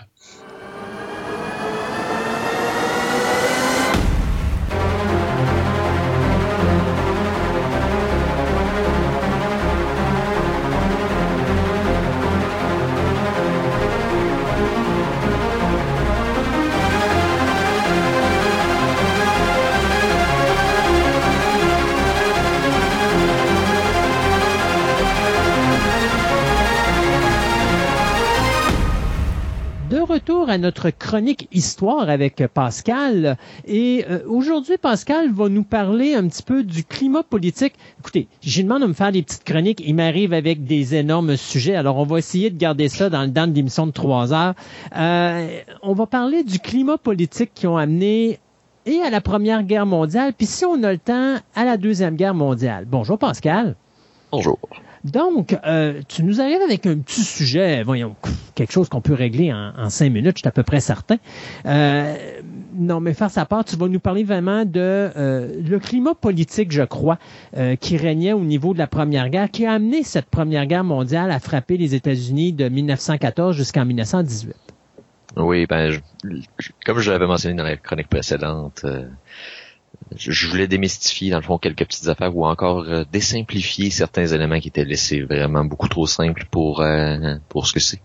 Notamment la- l'arrivée de la Première Guerre mondiale est un de ces sujets-là. La Première, en fait, et la Deuxième Guerre mondiale sont souvent euh, méconçus, si on peut dire, du côté de l'origine. Donc, euh, je voulais élaborer un petit peu plus là-dessus, remettre un peu plus en contexte. On verra peut-être pour un sujet un peu plus léger pour la prochaine.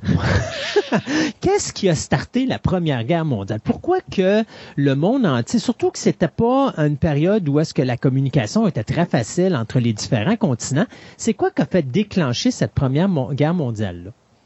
En fait, t'as pas besoin de beaucoup de, communication entre les grands continents, étant donné que les gros acteurs sont tous situés en Europe.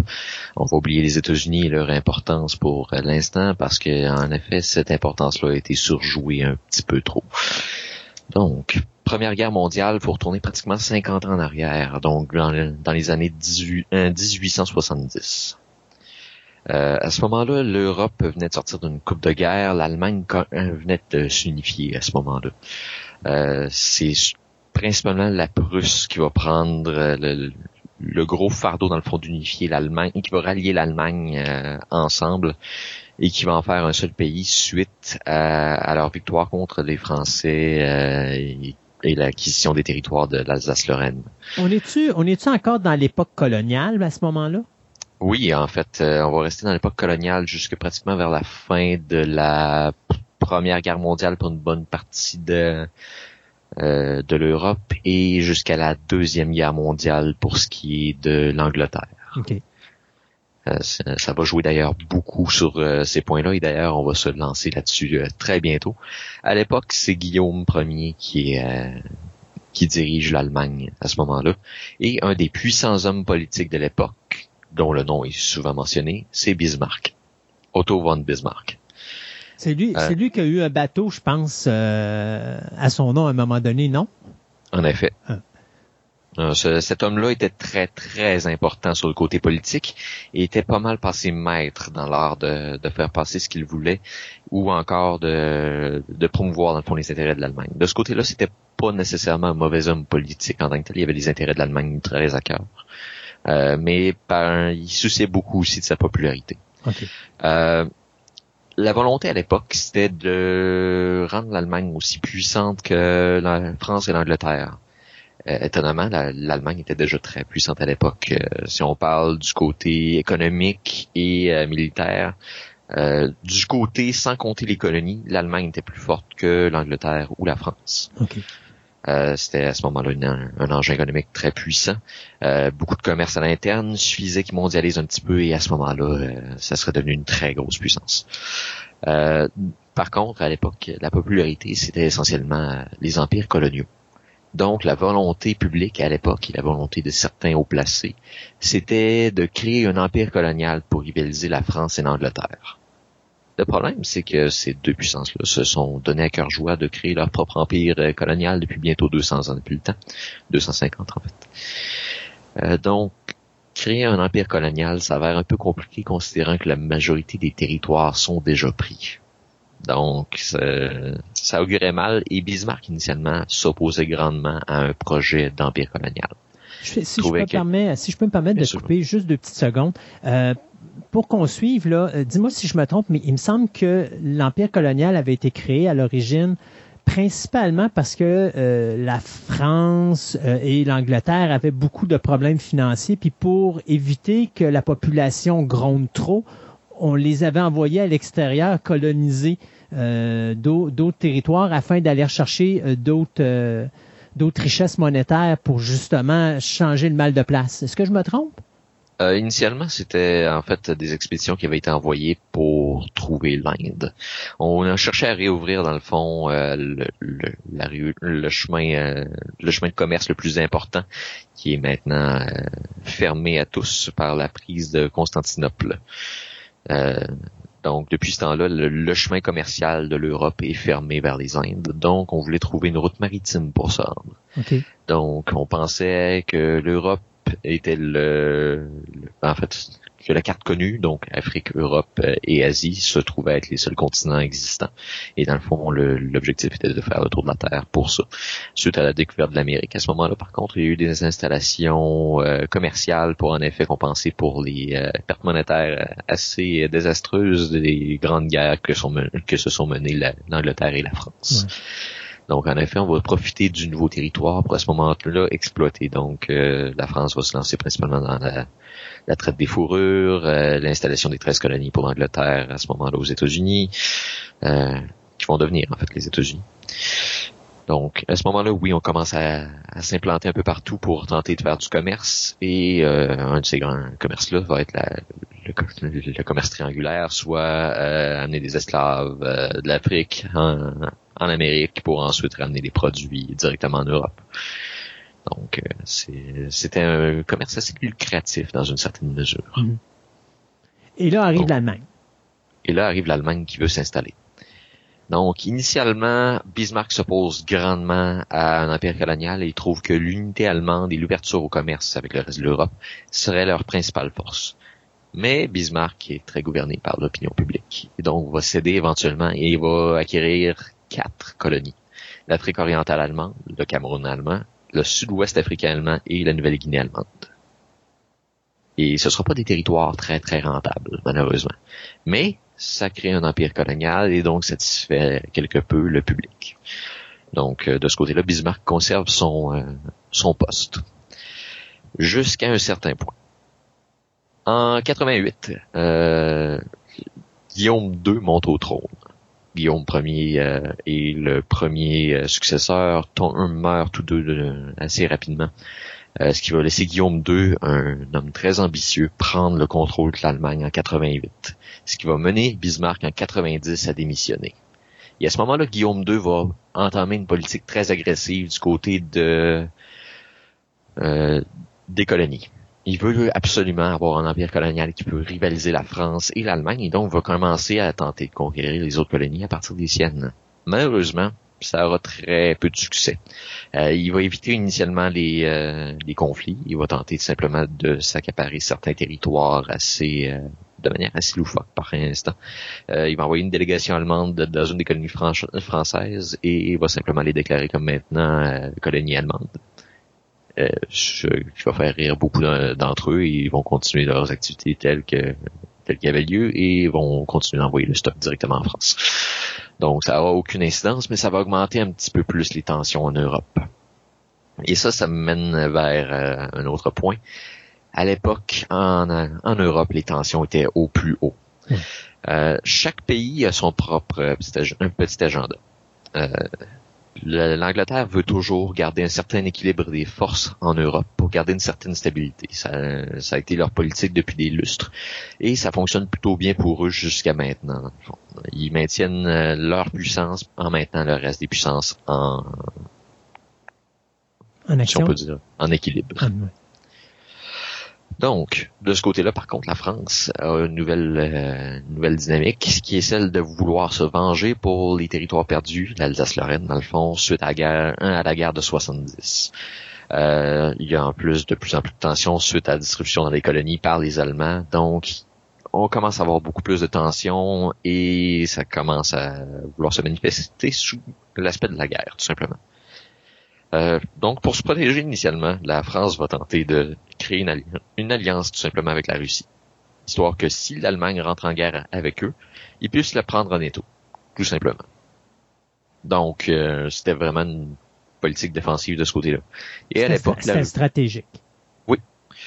C'était uniquement à ce but-là, euh, parce que la France et la Russie ont très peu en commun, donc ils se sont quand même rapprochés assez vite, ce qui est pas, euh, ce qui était beaucoup moins pire, parce que initialement l'Allemagne et le, la Grande-Bretagne, le, Royaume-Uni à cette époque-là, se, sont en moins bon accord avec les Russie. Mais la France se débrouille quand même assez bien avec eux. Donc, euh, de ce côté-là, ils, sont, ils se sont fait une alliance défensive ensemble. Ils vont, ils vont à ce moment-là commencer, si on peut dire, l'ébauche de la grande alliance qu'on va voir s'élaborer au fur et à mesure du temps qui va créer la réaction en chaîne que tout le monde connaît. C'est-tu, c'est ça qu'on appelle la création de, du premier mouvement de l'alliance ou des alliés? Parce que si je me trompe pas, je pense qu'il y avait, il y avait comme trois pays. À l'époque, il y avait la France, il y avait l'Angleterre, puis il y avait la Russie qui étaient comme ensemble.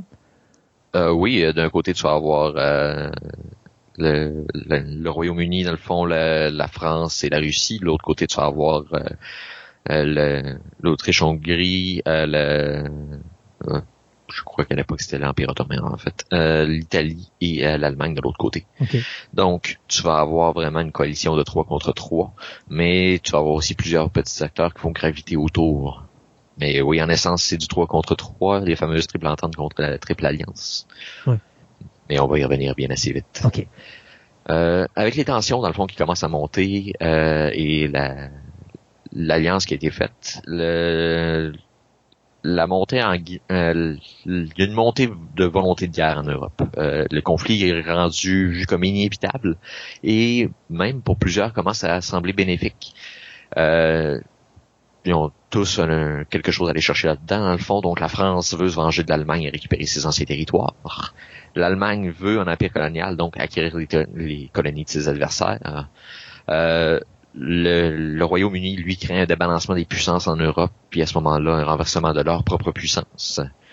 Euh, surtout par les poussées allemandes qui commencent à avoir de plus en plus euh, agressifs. Donc de ce côté-là, avec l'évolution des technologies en plus qui donne l'impression que la guerre sera très rapide, le monde veut une guerre. Euh, c'est rendu vu comme un moyen de stabiliser l'Europe une deuxième fois. Dans le fond, refaire les frontières, euh, restabiliser le tout et on va revenir à la normale à ce moment-là une fois que les tensions seront, seront euh, Une fois, Si que la, une fois que la soupape va, va être sautée. exactement. Donc à ce moment-là, c'est c'est vu comme un moyen de restabiliser le tout. Donc à partir de là, il y a un- on peut regarder un petit peu plus les alliances parce que dès 1879, il y a un rapprochement entre l'Allemagne et l'Autriche-Hongrie. Euh, de ce côté-là, le Royaume-Uni restait un peu plus neutre par rapport à l'Allemagne à ce moment-là, puis éventuellement l'Italie va se rajouter avec l'Allemagne et l'Autriche-Hongrie.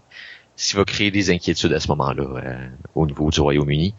Euh, surtout en fait par le fait qu'après ces trois alliances-là, l'Allemagne va commencer lentement mais sûrement à se rapprocher de la Russie. Ok. Ils vont commencer à, à défaire un petit peu les, les tensions qu'il y avait entre eux. Euh, le Royaume-Uni voulait conserver l'équilibre, donc eux-mêmes se sont rapprochés de la Russie. Et le tact diplomatique de l'Angleterre à, ce- à cette époque-là était très fort. Donc, ils ont réussi à régler leurs problèmes avec la Russie et signer une alliance défensive avec eux. Ce qui a causé un petit peu plus de... Comment dire euh, qui a rééquilibré un peu plus les puissances dans les alliances. Donc, on, on a à l'époque un gigantesque baril de poudre qui est la triple alliance contre la triple entente. Et tout ce qui manque, c'est l'étincelle. Et ça, ça va arriver de manière assez cocasse par l'assassinat de François Ferdinand d'Autriche, qui est la personne que le monde, du moins, connaisse quand vient le temps de- du début de la Première Guerre mondiale. L'assassinat euh, de François Ferdinand par Gavrilo Principe, qui était le, le simple euh, faut que j'élabore un petit peu plus dans le fond sur euh, son assassinat parce que c'est assez euh, Assez loufoque. Mais avant ça, Ah c'est qui ce gars-là, François Ferdinand? euh, moi, je le connais pas. Juste pour, que- pour, pour, nous placer exactement son importance pour que son assassinat déclenche la Première Guerre mondiale. son importance pour le grand contexte est vraiment minime en fait. C'est de là d'où va passer l'allégorie de l'étincelle qui va donner une explosion grâce au baril de poudre. C'était juste une raison pour partir la guerre, c'est ça? Si on peut dire, mais plus- comment dire, Euh, je vais élaborer un petit peu plus sur si, euh, qui c'était dans le fond? C'était l'héritier du trône d'Autriche-Hongrie. OK. le, pre- euh, le premier en ligne, si on peut dire. Il faisait une visite à ce moment-là en Serbie pour voir, euh, pour dans le fond euh, rencontrer le monde et tenter de remonter un petit peu l'opinion politique. C'était pas nécessaire, euh, c'était à l'intérieur même, si on peut dire, de de ses fonctions normales. Habituellement, lui et sa femme voyageaient beaucoup à l'international. Donc, il se prom- euh, il se promène simplement en voiture à ce moment-là et euh, font une espèce de parade. Et il y a une tentative d'assassinat qui va euh, qui va blesser plusieurs euh, plusieurs personnes qui voyaient simplement la scène. À ce moment-là, le chauffeur lui-même va accélérer euh, et va les sortir de là le plus vite possible. La tentative d'assassinat va avoir échoué et euh, à ce moment-là, Gavrilo Principe va simplement se retirer, va aller euh, se, il va aller simplement dans une espèce de casse-croûte, essayer de se, se, se cacher un peu et tenter de se consoler de son, son échec. Euh, par contre, François Ferdinand a la volonté d'aller voir les blessés à l'hôpital suite directement à une tentative d'assassinat. Donc, va se déplacer et son chauffeur va s'arrêter directement à côté du même casse-croûte. Donc, François Ferdinand et sa femme vont mourir là, étant donné que Gabriel au Principe est le genre de gars à saisir sa deuxième chance. Ah, finalement, si c'est un croyant, il s'est mis à prier dans le ciel, qu'est-ce que je t'ai fait? Puis euh, le Seigneur lui a amené euh, sa, sa, victime en plein devant son casse-croûte favori. Il n'était pas du genre à refuser euh, une offre aussi gracieusement faite. Donc, à ce moment-là, suite à son assassinat, euh, il y a eu des demandes de l'Autriche-Hongrie envers la Serbie, notamment une demande que leur service de police ait pleine autorité à mener une enquête sur leurs propres termes à l'intérieur même des territoires de la Serbie. C'est une atteinte euh, directe à leur euh, souveraineté, donc ils peuvent pas accepter une offre, une demande telle que celle-là. Et à ce moment-là, vont tenter simplement de... L'Autriche-Hongrie va simplement tenter de leur donner un ultimatum la Serbie appelle la Russie à son secours. Étant donné que les deux sont, euh, sont de même origine, euh, les deux peuples sont de même origine ou à peu près, mhm. euh, la Russie va accepter. L'Autriche-Hongrie déclenche à ce moment-là la triple alliance. La Russie déclenche la triple entente et on se retrouve avec un conflit global. OK. Donc, finalement, c'était juste une raison pour se rentrer dedans, comme on dit. Euh, si on peut dire, euh, techniquement parlant, euh, la Serbie et l'Autriche-Hongrie veulent défendre leurs propres intérêts. L'Autriche-Hongrie veulent se venger clairement de la Serbie, simplement parce que leur, euh, leur héritier même en est mort. Donc, ils veulent la servir, la Serbie, à ce moment-là. La Serbie veut simplement protéger son propre territoire. Il ne fera pas pour déclencher une guerre globale, ils veulent simplement se défendre à ce moment-là. Ouais. Donc, oui, la, guerre va passer d'un petit conflit qui aurait été entre euh, une moyenne nation et une beaucoup plus petite à un conflit global qui attendait juste d'avoir une étincelle pour se produire. Si ça n'avait pas été ça, ça aurait été une autre, une autre raison quelconque, mais on aurait eu un conflit dans les quelques années qui auraient suivi. Les tensions étaient beaucoup trop hautes. Mais là, on parle de trois pays contre trois pays. Comment ça l'a dégénéralisé pour devenir une première guerre mondiale, dans le sens que là, tu as les Américains qui sont dans l'autre bord, du, qui sont sur un autre continent complètement. Comment ça fait que les autres ont été ramassés là-dedans? Tu as le Japon qui rentre dans ça. Enfin, les, gros pays se retrouvent finalement en, bloqués dans cette guerre-là qui, qui, qui décolle finalement d'un groupe de trois contre un groupe de trois. Le, Japon, en fait, euh, on le tient à l'écart. Il va profiter, dans le fond, des, équilibres politiques pour se lancer dans sa propre euh, dans ses propres euh, politiques d'expansion, mais ça, ça n'aura aucun impact sur la Première Guerre mondiale directement. C'est la deuxième que ça va avoir vraiment une grosse instance. les États-Unis, ça, ça va être une autre raison, mais juste avant de se lancer sur ce côté-là, je veux juste mentionner quelque chose. Ce jeu d'alliance-là aurait pu être arrêté n'importe quand. Dans le fond, t'es pas obligé d'honorer une de ces alliances-là nécessairement. Elle est pas arrêtée simplement parce que la guerre est désirée à ce point-là.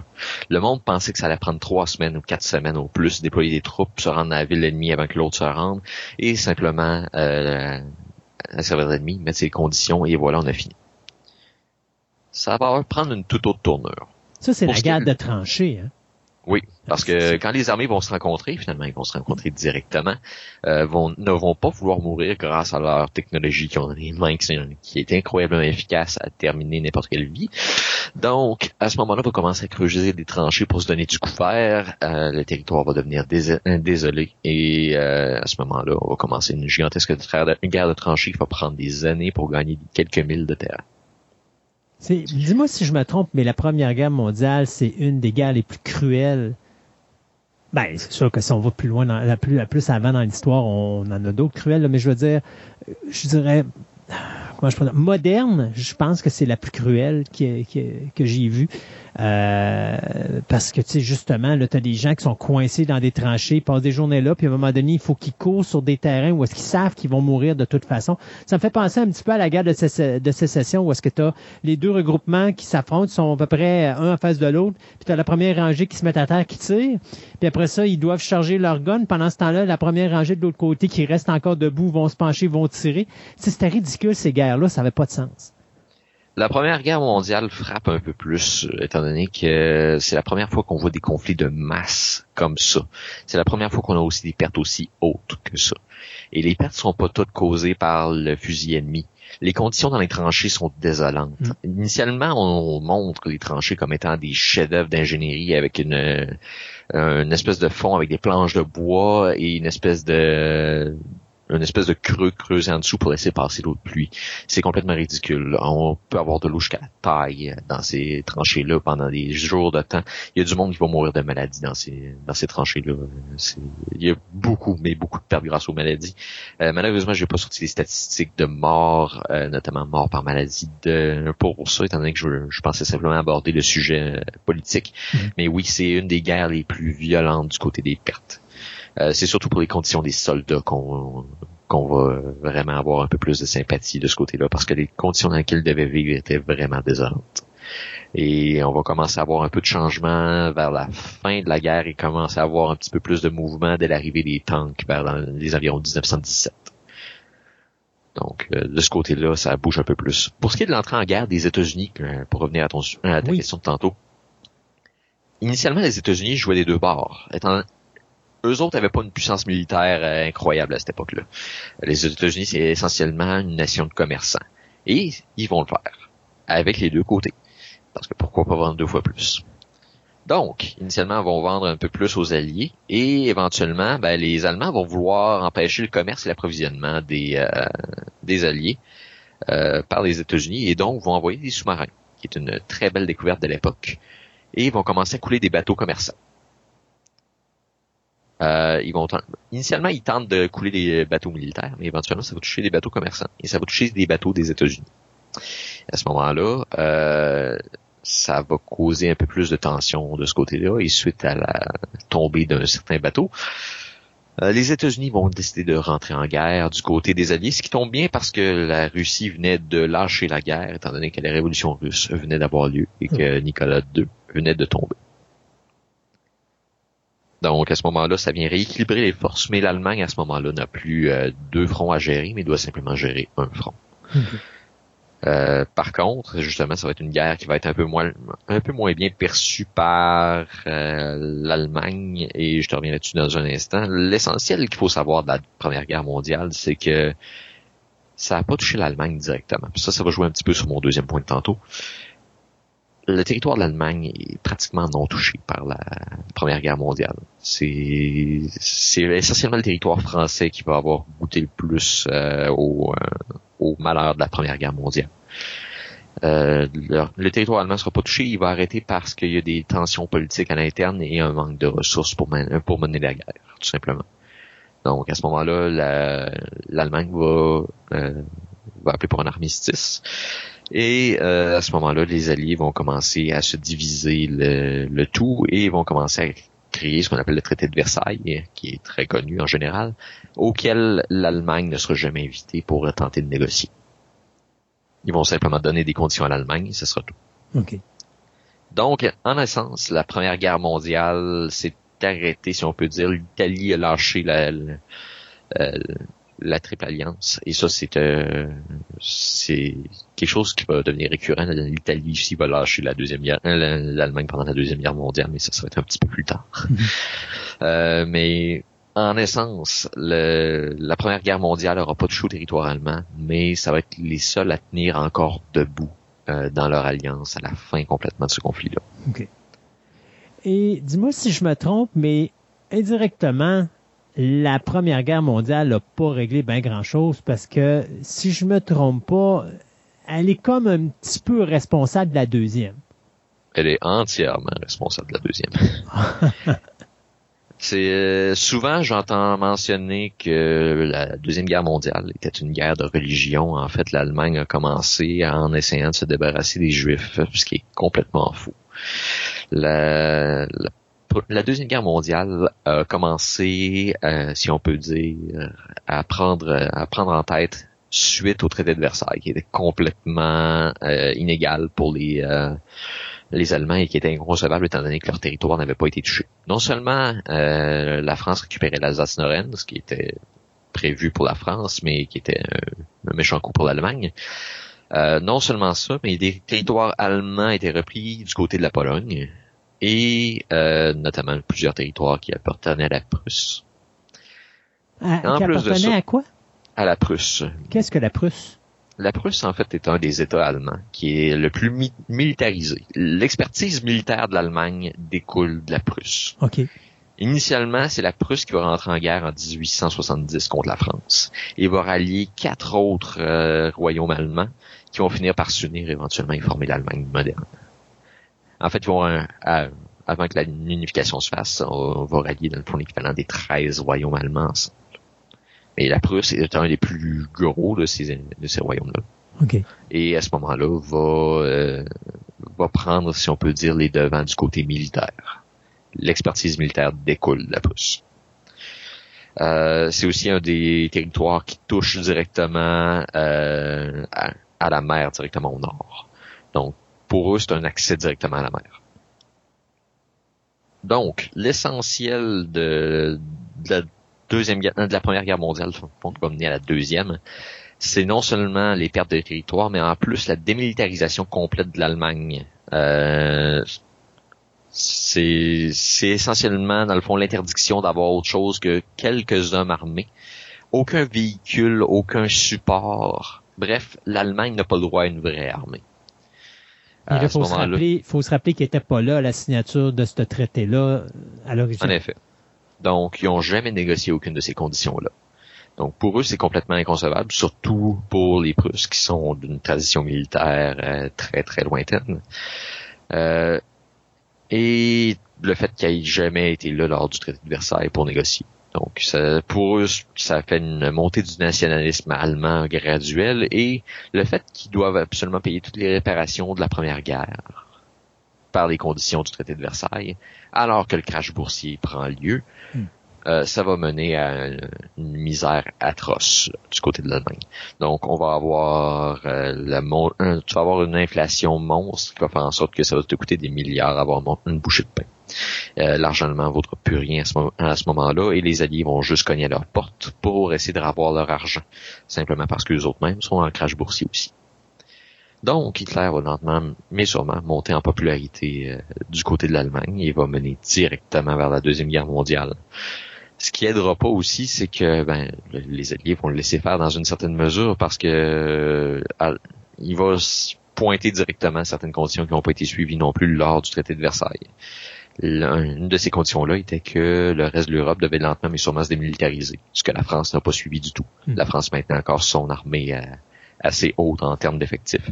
Et maintenant, de produire une bonne quantité de produits militaires. Donc, de ce côté-là, euh, l'Allemagne se sentait comme étant euh, seule, du moins, étant donné qu'elle était la seule à devoir respecter les normes de ce de ce traité-là. Pourquoi respecter les réglementations qui ont été signées alors que nous, on n'était pas présents, alors que ceux-là même qui étaient présents à la signature ne le respectent pas? Exactement. Donc, à ce moment-là, Hitler va pousser pour des, des euh, pour une politique expansionniste et la remilitarisation de ses forces. Il va envoyer des troupes euh, en Russie s'entraîner à conduire des tanks, tout simplement. Il va commencer à, lentement mais sûrement prendre euh, grâce à plusieurs dans le fond de ses hauts, placés dans, le, dans son cabinet militaire à euh, repenser la tactique de l'utilisation des chars d'assaut et ça va essentiellement être comment il va fonctionner avec ça. Ils vont se baser sur l'élaboration de la tactique de char utilisée par la, le Royaume-Uni à cette époque-là, qui est essentiellement utiliser des chars comme, comme une espèce de cavalerie. Euh, donc, ils vont lentement mais sûrement se remilitariser et vont le faire plus ou moins ouvertement et de, graduellement vont le faire de plus en plus ouvertement. Hmm. Euh, pour éviter des tensions, justement, une fois que ça va avoir été euh, montré que l'Allemagne était de retour sur la scène militaire, du moins était apte à, mettre une armée sur le, sur le champ de bataille. Euh, Hitler va pousser pour y aller de manière plutôt pacifique et tenter d'utiliser la germanophonie pour unifier les territoires qui appartenaient à l'Allemagne autrefois. Donc, si le peuple parle allemand et s'associe plus à l'Allemagne, pourquoi ne pas le laisser à l'Allemagne? Et donc, lentement mais sûrement, les territoires très protégés de la Pologne, parce que les autres voyaient ça venir, et ont commencé à militariser une bonne tranche de leur territoire euh, sur la frontière allemande, euh, tenter de créer des, euh, dans le fond des fortifications et un jeu de, dans le, fond, une, espèce de barricade militaire.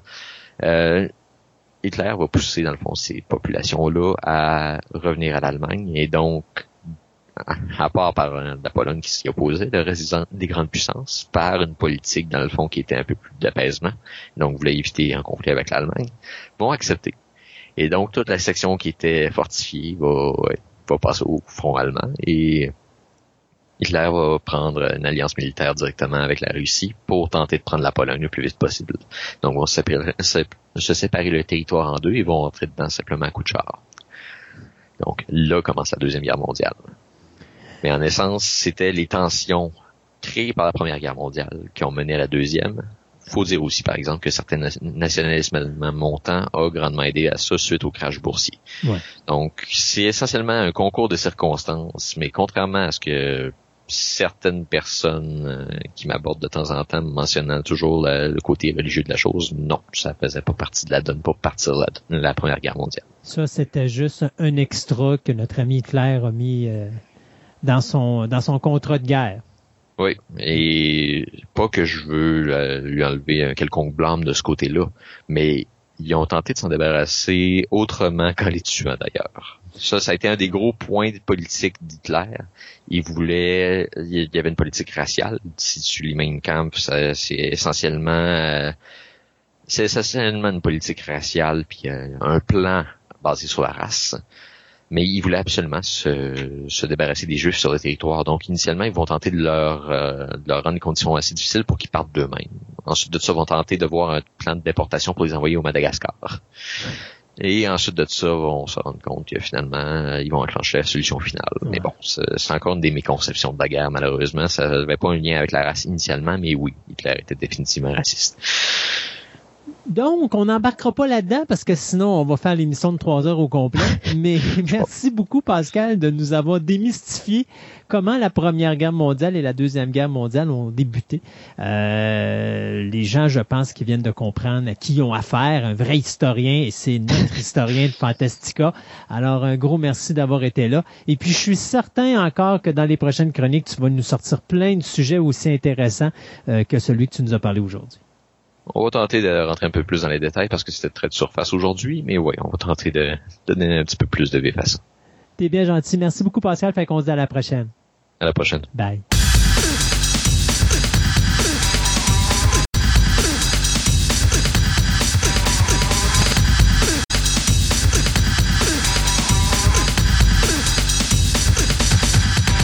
Ce segment de nouvelles vous est présenté par Vidéo Centre-Ville le plus grand club vidéo répertoire de la ville de Québec. Vous aimez les monstres en caoutchouc, les fourmis géantes, les films espagnols, les sous-titres, les grands classiques, une vaste sélection de DVD de tout genre disponibles sous un même toit, soit au 230 Marie de l'Incarnation, Québec, ou encore vous visitez leur site web à vidéocentreville.com.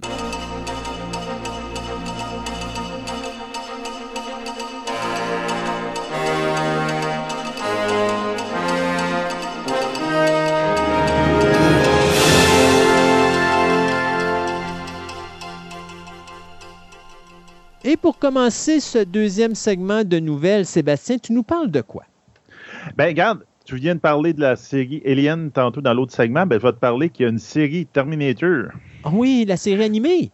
Oui, euh, Netflix vient d'entrer dans le domaine de Terminator avec une série de, de, de s'animer. Donc là, ça va être comme il dit I am, I be back in 2D.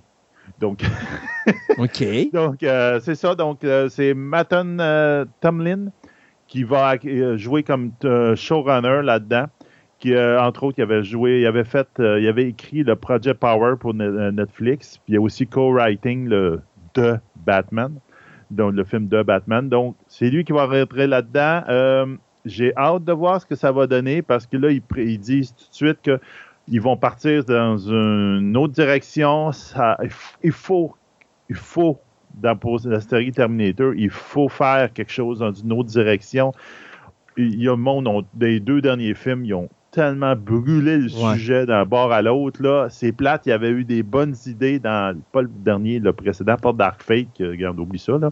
Mais l'autre d'avant, il y avait eu des bonnes idées. Dit, ah, peut-être ça peut partir dans cette direction-là. Ben bon, j'espère qu'ils vont partir dans une belle direction puis ils vont faire quelque chose de bon parce qu'il y a un bon sujet là-dedans. Il Moi, j'aime ça, les films Terminator. Moi, Bon, je, je m'ennuie de Sarah Connor Chronicles. J'aimerais avoir une fin à la série. Oui, ça, j'aimerais ça. Parce que honnêtement, dans les, j'avais tellement Ah. peur de ce show-là. Et quand j'ai commencé à l'écouter, je suis tombé en amour avec la Oui. manière qu'il était faite. Et je pense que le gros problème de Sarah Connor Chronicles, c'est que la saison 2 est beaucoup trop longue. On a fait Mm. beaucoup trop d'épisodes. Ce qui a donné la qualité de la première saison, c'était justement qu'on n'avait pas beaucoup d'épisodes. Là, quand on a prolongé ça, c'était, oh mon Dieu, du n'importe quoi. On voyait qu'il y avait des épisodes qui étaient faits juste pour rallonger le produit, alors qu'on aurait dû se concentrer sur une histoire beaucoup plus courte. Puis je pense Ouais. qu'on aurait eu bien des saisons. Puis au moins une fin qui aurait eu de l'allure. C'est ça. Mais dans le format présent de plus 13 épisodes, là, Ouais. ah, ça aurait été parfait. Ah oui, exact, exact. Hmm. Euh, tant qu'à parler d'animation et de Netflix, parlons donc d'Astérix, puisque, Ben Hey, oui. écoute, sincère, le, le meilleur, pour moi, le meilleur individu qui a su adapter Astérix de la bonne manière, c'est Alain Chabat. Alain Chabat est le gars qui nous a donné Astérix et Obélix, Mission Cléopâtre en 2002. Je considère qu'Alain Chabat est le gars qui a compris comment fonctionne un album d'Astérix. C'est-à-dire qu'il s'amuse à faire des affaires qui sont d'aujourd'hui, mais à l'époque romaine. Donc, tu sais, il y avait des anachronismes qui étaient parfaits et c'était un des rares qui était capable de le faire comme ça. J'avais adoré euh, Astérix et Obélix, euh, Mission et Cléopâtre. Ben là, on vient d'apprendre que notre ami Alain Chabat, il vient de signer pas seulement avec Netflix, mais avec les éditions Albert René pour adapter une bande dessinée d'Astérix qui s'intitule Astérix, euh, le combat des chefs. Et donc, on va faire une série d'animation 3D. Euh, ce qui me fait rire là-dedans, c'est que Astérix et le combat des chefs, ça a déjà été fait. Le livre Oui. qui a été publié en 1966 avait été mis au cinéma en 1989 avec le titre du film qui s'appelait Astérix et le coup du menhir, qui mélangeait, si je ne me trompe pas, aussi l'histoire du devin à travers. Oui, c'est ça. Là, on va vraiment prendre le combat des chefs, puis on va faire une série d'animation 3D, euh, ce qu'on appelle une limited series. Donc, je pense que c'est sept épisodes qu'on va avoir. Donc, euh, c'est quelque chose qui s'en viendrait sur Netflix euh, très bientôt. Donc, pour vous dire, Astérix, pour ceux qui ne connaissent pas ça, s'il y en a parmi vous qui ne connaissent pas ça, ben, Astérix a été publié en 1961. On parle de 38 volumes jusqu'à présent. Il y a eu 15 films qui ont été faits, donc 10 films en animation et il y a eu 5 films avec des vrais acteurs. Donc là, ça va être une mini-série euh, 3D qui s'en vient. Et si vous, ça vous manque, les Astérix et tout ça, ben, rappelez-vous que euh, en France, en septembre de cette année, on va distribuer la nouvelle série télé d'animation 3D jeunesse qui va s'appeler Idéfix et les Incorruptibles. Euh, C'est pas des, des incorruptibles, des, des irréductibles gaulois, pardon. Ça va être des irréductibles doggy, des petits chiens. Petits chiens. Ouais, des petits chiens qui vont se battre contre les euh, Romains. Et ça, c'est des histoires d'Idéfix avant qu'ils rencontrent Astérix et Obélix. Donc, euh, plein d'animations, plein de choses de fun pour euh, Astérix ou les fans d'Astérix qui s'en viennent. Euh, ben, je vais parler de notre compte Twitter. Donc, sur notre compte Twitter, j'ai mis quatre trailers. Donc, euh, première chose que j'ai mis, c'est Dem, de, euh, qui va sortir le 9 avril sur Amazon. En fin de compte, c'est une, famille afro-américaine qui déménage dans le à Campton, dans le, dans le Palmer Drive. Puis, en fin de compte, le voisinage, il est plutôt bizarre. Donc, là, on- à savoir, c'est parce que c'est une famille noire qui se déménage dans un quartier de blanc ou il y a un petit peu plus que ça. On ne sait pas. On veut. Vous allez voir. Euh, J'ai mis aussi quelque chose qui est déjà sorti, une série est déjà sortie sur NBC qui s'appelle Débris. Qu'est-ce que c'est ce que cette j'ai j'ai entendu série-là? parler de ça. C'est-tu bon? Je sais pas, je l'ai pas encore goûté. Euh, le prémisse étant que euh, il y a des débris justement de quelque chose d'extraterrestre qui s'est écrasé sur Terre, qui serait éparpillé un petit peu, on peut dire un peu partout sur Terre. Puis là, il y a une équipe qui est formée pour aller chercher ces débris-là puis les récupérer parce que chaque débris ont comme des pouvoirs particuliers. Mettons qu'ils font léviter quelque chose ou tu sais, n'importe quoi. Donc, mettez-vous en tête un fringe, mais avec ce twist-là. Donc, ça va tomber sur des, des affaires bizarres, puis tout, puis savoir, oh, ça vient de créer quelque chose de bizarre, il faut essayer de trouver la source, ben, le débris qui, a causé ça, puis tout le problème que ça cause. Donc, j'ai hâte de voir, mais j'ai comme une impression de déjà vu, donc je suis pas sûr, sûr. Mais bon, on peut-être, ça peut être très- même Intéressant. excusez, Ça peut être intéressant, on verra bien. J'ai mis aussi, excuse-moi, Oui. Oui. Non, vas-y, vas-y, parce que tu étais sur Euh, Twitter, je pense que tu avais fini. non, Voyagers. Donc, Voyagers, ça va sortir le 9 avril. Sur, je pense que c'est direct un vidéo me domaine, si je me rappelle bien. Euh, puis aussi au cinéma, normalement. Euh, c'est un film qui, est, qui a été écrit et dirigé par Neil Berger. Donc, on y doit, entre autres, Limitless et Illusionniste. Je te dirais que ça, tu vois le feel Limitless beaucoup là-dedans. Puis, il y a beaucoup, beaucoup, beaucoup de monde, dont, entre autres, euh, Quinn Farrell qui est là-dedans, entre autres. Mais il y a des, euh, personnages qui viennent de Roxanne, euh, Roseanne, excusez, euh, Game of Thrones, etc., Dunkirk. Donc, tu sais, il y a beaucoup d'acteurs comme jeunes, mais connus. Qu'est-ce que c'est cette histoire-là? En fin de compte, c'est que la race humaine est comme sur le bord, je te dirais, du précipice. Ils disent plus ou moins pourquoi, dans, dans le prémisse. Et qu'il y a un groupe de jeunes gens et de jeunes femmes qui sont sélectionnés pour leur intelligence, etc., pour embarquer dans un vaisseau pour aller coloniser une nouvelle planète. Mais malheureusement, ben, pendant leur voyage, ils s'aperçoivent que tout n'est pas clair avec leur mission, puis qu'à un moment donné, ça dérape bien gros. Donc, le trailer est assez weird. Hmm, Tu, euh, ça va, comme je dis, c'est un style limitless. J'ai hâte de voir un peu ce que ça, où est-ce qu'ils s'en vont avec ça. Ça peut être intéressant. Et finalement, le 2 avril, il va sortir euh, Unholy. Euh, c'est notre ami San Raimi, qui est le producteur, producteur en arrière de ça. C'est une histoire d'une jeune fille qui a vu une vision de la Vierge Marie et que ça lui a donné des pouvoirs de guérison, de faire des miracles. Mais est-ce vraiment la Vierge Marie ou c'est quelque chose de plus sinistre qui est en arrière de ça? C'est écrit et dirigé par Evan Spiliotopoulos, qui on y doit entre autres euh, Beauty and the Beast et Charlie Angel. Le premier c'est un bon, puis le deuxième ben, c'est peut-être moins bon. Comme, tu euh, parles-tu de la dernière édition de Charlie's Angels? la, je pense à la dernière c'est pas édition celle Angel. d'MCG, là? Non. Puis c'est basé sur des romans, ben un livre de James Herbert qui s'appelle Shrine. Euh, le trailer, ça a l'air d'être intéressant. Euh, ça a un feel un peu, hum, je te dirais, euh, peut-être exorciste, ce phénomène. Donc, attendez-vous un peu ce genre de film-là, avec euh, l'antéchrist, ce phénomène. Donc, ça, ça vous donne un peu une idée. Donc, tous des beaux films qui sortent pour Pâques, là, en fin de compte. Ouais, ouais, pourquoi pas passer la fête de Jésus? Alors parlons de l'Antéchrist. Oui, oui, non, C'est bien ça. S'il y a un thème. Oui, il y a un thème, c'est sûr. Euh, c'est un thème conspirationniste, check bien ça. Euh, faire sa part. Euh, Steven Spielberg, en 1982, a acheté les droits d'un roman de Stephen King qui a été diffusé deux ans après, qui s'intitule The Talisman.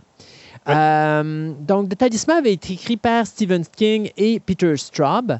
Euh, en- il a été distribué en 84 et Spielberg, depuis 82, avait travaillé sur ce projet-là pour, justement, lorsque le livre allait sortir, être capable de faire une adaptation du roman.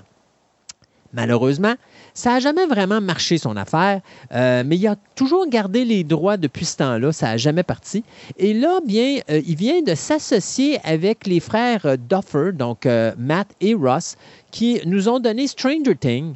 Et là, les trois hommes vont s'associer, eux, avec Paramount Pictures et, bien sûr, Netflix pour faire une limited series de, Talisman basée sur, bien sûr, le premier roman de Stephen King et Peter Straub. Parce que vous savez que je pense que c'était en 2001 qu'on avait fait Territories, qui était une suite justement au Talisman. Donc, c'est quoi exactement le Talisman? Ben, c'est un jeune garçon de 12 ans euh, qui cherche une puissante euh, relique qui pourrait soigner sa mère qui, elle, est atteinte d'un cancer terminal.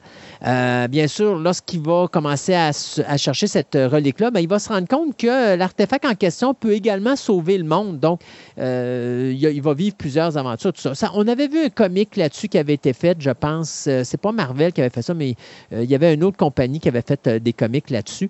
Donc, c'est quand même quelque chose qui est assez grandiose. C'est pas aussi complexe que The Dark Tower au niveau de la, de la saga, mais c'est quand même une méchante brique, le talisman. Donc, ça va être le scénariste Curtis Gwynn, qui également a travaillé sur Stranger Things et Narcos, qui va non seulement écrire la série avec Spielberg et les frères Duffer, mais qui va être également le showrunner de cette adaptation qui va euh, sortir donc sur Netflix. Alors, il n'y a rien qui dit si la série est bonne, si on va continuer, parce que euh, bien sûr, Spielberg a les droits pour le talisman, mais il n'a pas nécessairement les droits pour Territories. Euh, donc, je ne sais pas s'il va quand même les acheter pour essayer de poursuivre ou si on va attendre ou quoi que ce soit, mais c'est sûr et certain que pour ceux qui attendent depuis des années d'avoir une adaptation du talisman, bien, ça va être le temps pour vous de regarder ce que M. Spielberg va nous proposer euh, au niveau production. C'est Del Ray Comics. Ah, Del Ray Comics, exact, oui. Je connais pas le. Ben, il avait commencé parce qu'à l'époque, on avait fait Dark Tower en comic, c'était très populaire chez Marvel. Puis eux autres, euh, ça n'a pas marché le talisman. Je pense qu'ils n'ont même pas fini l'adaptation euh, en, en, comic. Donc, euh... bon. Hey, bon, notre ami R.R. Martin. Ouais. Euh, regarde, bon, on regarde. C'est la, la, la, la, saveur du jour, je te dirais, même si, comme on dit, on, on dit souvent, il a jamais, il pas sûr qu'il va finir Game of Thrones, on verra bien. Donc là, il ressort ses vieilles il veut pas affaires. finir Game of Thrones. S'il finit Game of Thrones, il sait qu'il n'y a personne qui va aimer sa fin et qui va mal paraître. Il a préféré laisser les gars d'HBO Max, ben pas HBO Max, mais d'HBO se péter la gueule là-dessus, là, puis de rire d'eux autres en disant Ouais, ben c'est ça, leurs fins sont pas bien. Il ne fera jamais sa maudite fin pour Game of Thrones. Oubliez ça. Il n'y a pas le va... guts de le faire. Mais il va peut-être la faire, mais de la sa manière. Il va changer la fin. Je ne sais pas. Sébastien, je te le dis, je te le prédis. Il va mourir, puis c'est ses enfants qui vont faire ça, puis c'est ses enfants qui vont se faire ramasser. Check bien ça. il dire, non, ils vont dire ramasser mon père, il est dans le cimetière. Là. Donc. quoi. En tout cas, donc là, ils ont ressorti des vieilles affaires qu'ils avaient faites à une certaine époque. Attendez-vous pas à attendre les noms. Je dis, ah, j'ai déjà, j'ai jamais vu ça. Mais c'est ça, vous l'aurez, probablement vous l'avez jamais vu. Donc, il y en a une qui s'appelle In the Lost Land, qui était une petite nouvelle qui a une courte histoire qui a été sortie dans Asimov Science Fiction Magazine en 1985. Que, en fin de compte, ils viennent d'acheter les droits pour pouvoir la faire en série, si je me rappelle. Euh, non, movie, excusez. Ça, c'est non, c'est un film parce que c'est Paul W.S. Anderson qui est là-dessus, puis habituellement, il fait du cinéma, lui. Ouais, c'est ça. Ça va mettre, entre autres, en, en vedette euh, Dave euh, Batista qu'on avait vu dans Guardian of Galaxy. Puis il ne faut pas que tu oublies la femme de Paul ben W.S. oui. Anderson, Mila Jovovich, va ben être là. Jovovich, ben oui. Regarde, il faut bien qu'elle fasse quelque chose après, euh, voyons... Euh, Monsters. Monster Hunter, il, Mais, je l'ai vu, est-ce que c'est... Ouais, tout mauvais. Honnêtement, euh, je cherche encore pourquoi que ça, il y a eu de l'offuscation là-dessus. Là. Ah, ça, l'offuscation, je la comprends pas, mais Moi le film, on s'entend qu'il est pas très bon, là. Ben, il n'est pas très mauvais non plus. C'est du Ouais. W.S. Anderson. Donc, euh, c'est. Ça finit en queue de poisson, en plus. Ben oui, comme- mais c'est normal. C'est comme les jeux vidéo. Il y a une suite pour en avoir un deuxième. Là. C'est Ah, ben, normal. il n'y en aura pas de deuxième. Mais non, il n'y en aura pas de deuxième, mais lui, quand il le fait, il ne peut pas s'y attendre. Mais n'empêche que, tu sais, moi, moi, écoute, W.S. Anderson, je le déteste pas quand il fait des adaptations de jeux parce que pour une adaptation de jeu, j'ai pas joué au jeu, mais pour une adaptation de jeu, le film est regardable. On se comprend. Ouais, mais bon, en tout cas, pour les ceux qui ont joué au jeu, comme mon gars, il joue beaucoup à ce jeu-là, ils ont détesté et de bout à l'autre le film. là. Mais je comprends. là, c'est comme- Mais comprends que moi, qui est un gars qui ne joue pas aux Il jeux pas vidéo, vu. je trouve que pour tout ce que je vois d'adaptation de jeux vidéo présentement, euh, Monster, Monster Hunter n'est pas un des pires. Non, ça, ça, c'est sûr. Ça, OK? je suis d'accord. Il y, a, il y a- il y a des choses beaucoup plus pires que ça euh, qui se font présenter au cinéma. Faites-moi confiance. J'aurais vu, j'aurais vu une histoire d'Alien là-dedans. là. Ça, ça aurait été euh, s'il Ben- avait mis un, un look, comment ça s'appelait, euh, Pitch Black? Ouais. Sais, un Plus look à sombre, Pitch Black, là, ça aurait été Ouais. intéressant. Mais un- honnêtement, honnêtement, là, on s'entend, on en reparlera au pire dans la prochaine émission, là, mais on Ben s'entend oui. que la séquence où est-ce que tout le, le- le regroupement se fait ramasser, là, euh, moi, je- Oui. écoute, je- la mise en scène est vraiment bonne. Là. Il y a- il y a- c'est- le scénario est bien écrit, puis tu, tu te dis, OK, ils vont tout y passer, là, puis il n'y a même pas 15 minutes de film de fête. Là. Fait tu sais, c'est- c'est- je trouvais que l'énergie était là. Euh, mais oui, c'est C'est sûr. le pas- scénario qui suivait moins. C'est ça. C'est c'est sûr, c'est pas le chef-d'œuvre. Mais pour un film basé sur un jeu vidéo, dans ce que j'ai vu, il y a méchamment pire. oui, ça, je suis d'accord. Il y a méchamment pire. Donc, euh, c'est quoi In the Lost Land? Ben, en fin de compte, c'est euh, une reine dans un univers imaginaire qui euh, elle veut avoir le, le- le pouvoir de se changer, de ch- changer sa forme. Et donc, elle envoie euh, Bobovich, qui est une sorcière qui s'appelle Grey Alice, et elle l'envoie. Je sais pas pourquoi je viens d'avoir un flash de Red Alice dans, Mhm. disons, euh, en tout cas, dans l'autre film de Bobovich, là, Ouais, ouais. comment ça? En tout cas. Ben, t'as dans, dans Resident Evil? Ah, Resident Evil, c'est ça. Le nom ne me revenait pas. Je viens juste de lire la ligne, puis ça me popper dans la face. Et euh, qui va prendre un guide qui est euh, joué par Batista, puis il va aller dans le Lost Land pour essayer de trouver le fameux pouvoir pour la reine. Et l'autre chose de R.R. Martin, euh, une autre adaptation d'un de ses noms qui s'appelle The Sand King.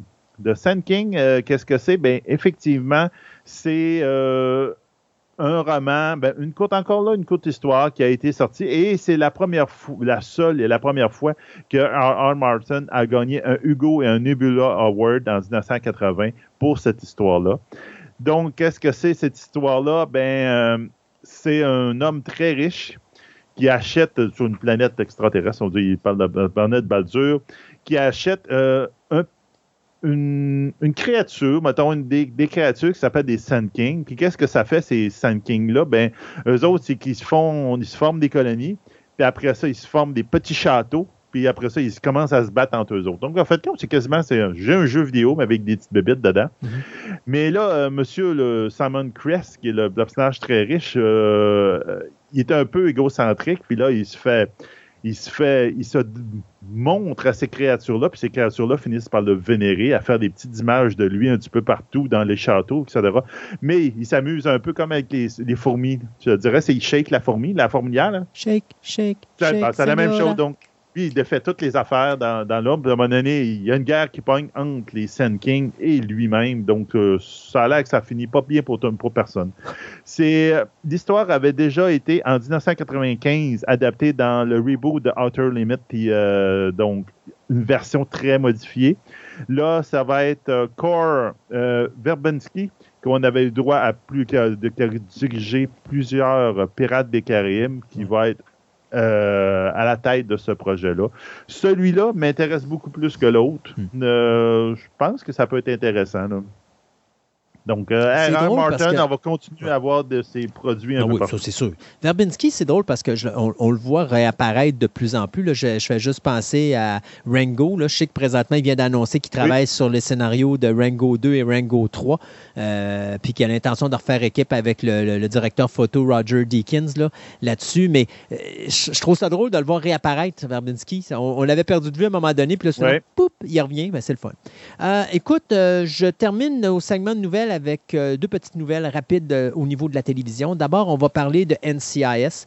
Je vous avais parlé euh, dans la dernière émission qu'il y avait des risques que euh, Gibbs euh, prenne sa retraite. L'acteur Mark Harmon, euh, justement, qui annonçait que peut-être qu'à la fin de la présente saison, du moins son contrat est en train de terminer là, cette année, là, après 18 saisons, qu'il allait prendre sa retraite. Écoute, le gars a passé à travers deux cancers pendant NCIS. Je pense qu'il a, le droit d'avoir des vacances.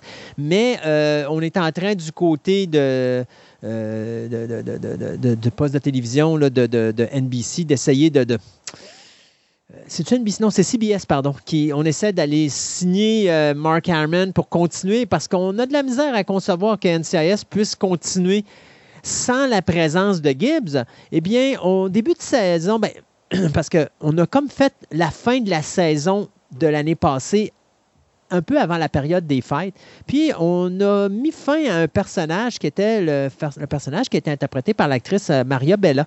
Euh, où est-ce que là, elle, elle avait, après trois ans, là, Mario Bello, Maria Bello, pardon, avait euh, dit ses adieux à NCIS, puis elle avait quitté.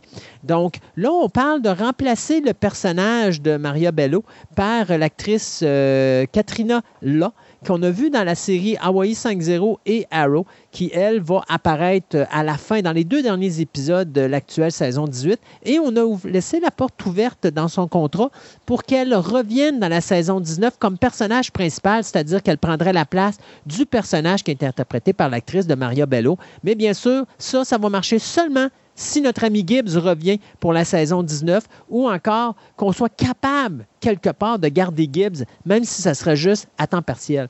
Moi, tant pis moi, là, je le mettrais chef de NCIS. Là, il reste dans les bureaux, puis euh, tu le vois toujours assis derrière son bureau. Il n'a pas besoin de s'énerver.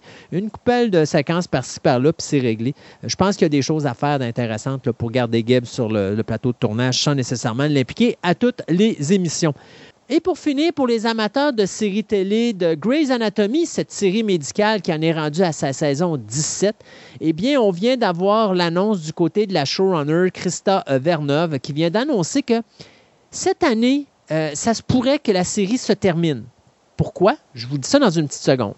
Euh, Verneuve a annoncé effectivement qu'elle est en train de travailler sur la fin de la saison qui, dont le dernier épisode servira non seulement de fin de saison, mais pourrait servir également de fin de série. Pourquoi?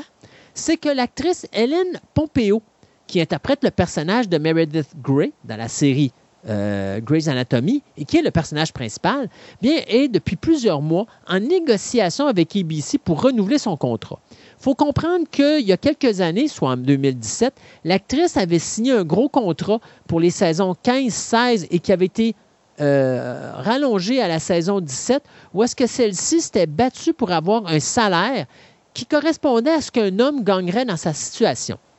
Et ça, ça avait inspiré beaucoup de femmes dans l'industrie à poursuivre ce geste-là pour faire en sorte qu'on puisse égaliser de plus en plus les salaires sur les productions parce qu'un homme présentement gagne beaucoup plus qu'une femme. C'est plate, c'est niaiseux, c'est stupide, que ce soit au cinéma ou à la télévision, c'est encore ça. Mais là, ben, elle, elle avait réussi à gérer ça. Et là, depuis plusieurs mois, on négocie pour la, la saison numéro 18 euh, qui serait bien sûr présentée l'année prochaine. Si jamais cette négociation-là ne se ferait pas, eh bien, la créatrice Shonda Rhimes, elle considère que le show ne continue pas sans son personnage vedette. Donc, euh, il n'est pas question que euh, euh, Grey's Anatomy ait une, 18, une 18e saison sans l'actrice principale. Et d'ailleurs, la euh, showrunner Christa Vernoff et la euh, productrice ou la créatrice Shonda euh, Rims sont en train de mettre énormément de pression sur NBC pour régler ça le plus rapidement possible, de savoir où est-ce qu'on s'en va avec le show. Mais il y a des chances de fortes chances que Grey's Anatomy finisse cette année. Donc, on vous tiendra au courant dès qu'on va savoir où tout ça s'en va. On s'arrête le temps de quelques chroniques. On vous revient par la suite avec euh, notre table ronde et les vainqueurs des euh, Golden Globe et des Critic Awards.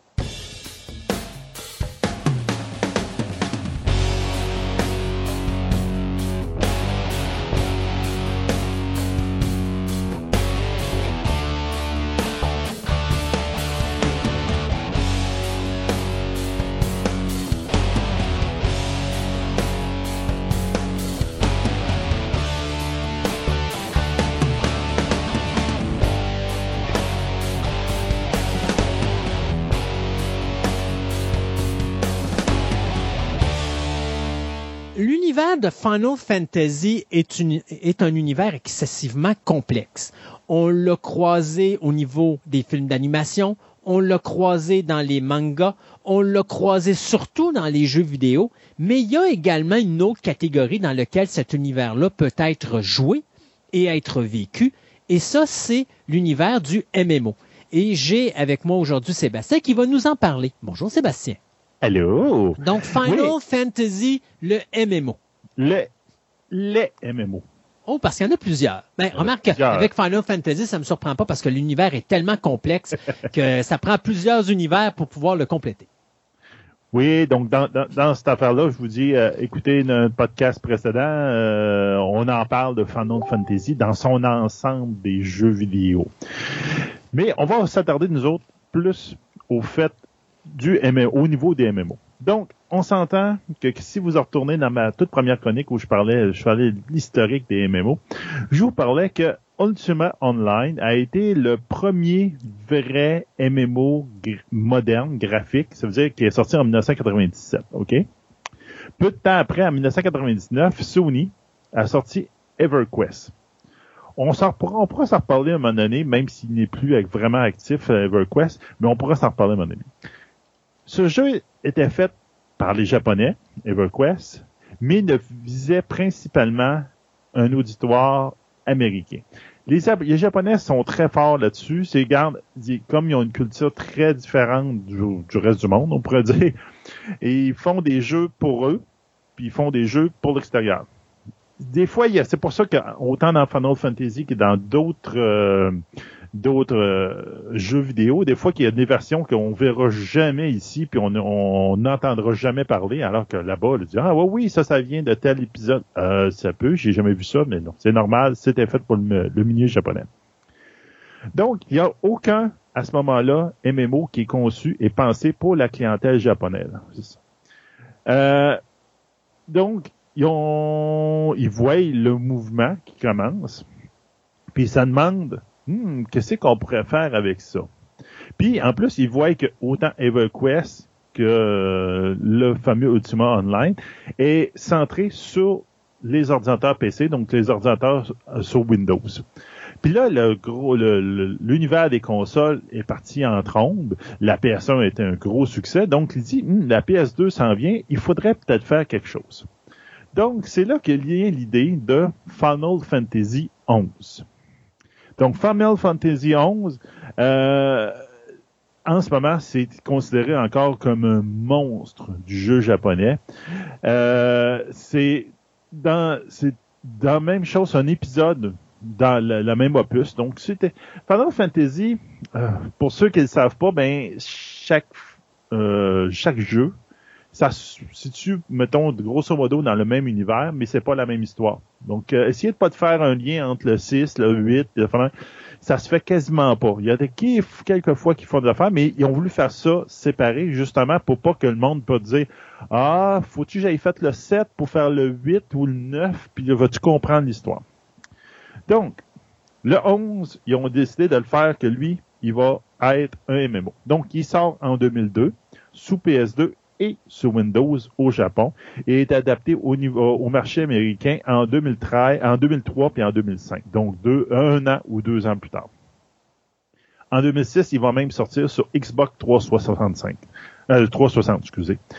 Donc, ça devient le, pas mal, le, premier MMO qui cross-platform, donc PC, Xbox ainsi que euh, PlayStation. Puis en plus, il va venir autant pour le peuple euh, américain que le peuple japonais. En 2005, il y avait euh, il y a plus de 500 000 personnes qui jouent à ce jeu-là, ce qui était même très raisonnable pour l'époque. Mm-hmm. Et encore en 2006, il dominait complètement le, euh, le marché japonais. OK? Depuis 2014, le portail web en allemand et en français a disparu et depuis 2016, les euh, serveurs de consoles sont fermés. Donc, vous pouvez seulement y jouer sur PC à, partir de là. Donc, c'est ce qu'on parlait aussi des problèmes des MMO. La journée qui tire la plug, ben, c'est fini. Donc, dans cette version de Final Fantasy, on peut jouer 5 races avec 22 professions. Professions qui peuvent inclure, entre autres, les guerriers, les voleurs, les mages, les samouraïs, les bardes, les ninjas ou des corsaires. Donc on voit tout de suite le, le, folklore euh, japonais qui vient d'être entré dans, les MMO. Comme, contrairement aux 10 autres opus de la série, il y a un gros changement, c'est que les combats sont en temps réel et non plus euh, comme ah, tout arrête, choisis tes actions, puis le boum, boum, boum, ils se font. Ben, ça se fait en temps réel. Et la rencontre des monstres n'est pas aléatoire, c'est que tu le vois arriver ton monstre euh, depuis un petit peu dans cette version de Final Fantasy, on peut faire avancer son personnage soit par des quêtes, qui à ce moment-là n'influencent pas du tout l'histoire principale du jeu, ou des missions, où tu vas faire avancer l'histoire. Ça veut dire que c'est vraiment, il y a comme une trame narrative, que tu peux suivre ton personnage comme son histoire du début à la fin. Puis quand tu fais des missions, tu fais avancer cette trame narrative-là. Euh, ça va débloquer certaines sections du jeu, genre tu peux pas aller dans telle région tant que tu n'as pas fait la trame narrative qui a rapport à cette section-là du jeu. Beaucoup plus tard, ils vont inclure euh, une version PVP, ou en tout cas une section PVP pour faire du combat, mais à la base, c'était pas là-dedans, donc tu ne pouvais pas te battre contre d'autres joueurs à ce moment-là. Donc c'est quoi, tu, euh, tu, jouais tout seul ou? Non, mais tu jouais avec tout le monde. C'est juste que tu pouvais pas te battre contre un autre joueur. OK. Donc le PVP du joueur contre joueur, Ça, ils ont inclus ça beaucoup plus tard dans le jeu, dans une patch qu'ils ont faite. Donc, c'est c'est pas l'aspect principal de ce jeu-là, c'était vraiment l'interaction avec les joueurs, et pas nécessairement de te battre avec les autres joueurs. C'est un aspect qui maintenant est inclus dans tous les jeux parce que c'est quelque chose qui a, il y a une trame, il y a une couche de joueurs qui ne cherchent que ça. Donc, on verra bien. Euh, il y a du monde qui notait beaucoup de différences entre ce jeu-là quand tu jouais avec des serveurs américains, avec des serveurs japonais. Serveurs américains, ils, constataient que c'est quelque chose qui, euh, euh, voyait dans tous les MMO américains. Il y a beaucoup de euh, le, le, chat room, donc la, la place où tu entends tout le monde parler autour de toi, était très très très occupé puis ça ça arrêtait pas. Alors que dès que tu jouais sur un serveur japonais, le chat room était vide parce que les Japonais ne parlent pas fort pour que le monde les entende autour. Ils parlaient avec la personne avec qui ils voulaient parler. Donc, ça faisait un jeu, comme il disait, silencieux dans, le, dans le chat. Donc, c'est une, différence de culture. L'économie est extrêmement forte euh, car euh, est complètement dirigée par les joueurs. C'est-à-dire que les monstres n'ont quasiment pas de monnaie dans leur poche. Ça veut dire que tu ne peux pas, comme les opus euh, précédents de Final Fantasy, tuer des monstres à l'infini et avoir plein, plein, plein, plein d'argent de main. Non, il en, il, sortait à peine. Donc, toute l'économie reposait sur les objets que tu trouvais sur les monstres, que tu les revendais pour que d'autres joueurs puissent les avoir. Donc, toute l'économie reposait là-dessus. Donc, ça faisait une économie très forte, très euh, dépendante des joueurs. Donc, ça faisait quelque chose de très dynamique. Il y a eu des nombreuses mises à jour, mais euh, puis maintenant sont beaucoup plus limitées, mais à cause que c'est juste sur PC, je dirais il y a presque plus aucune mise à jour.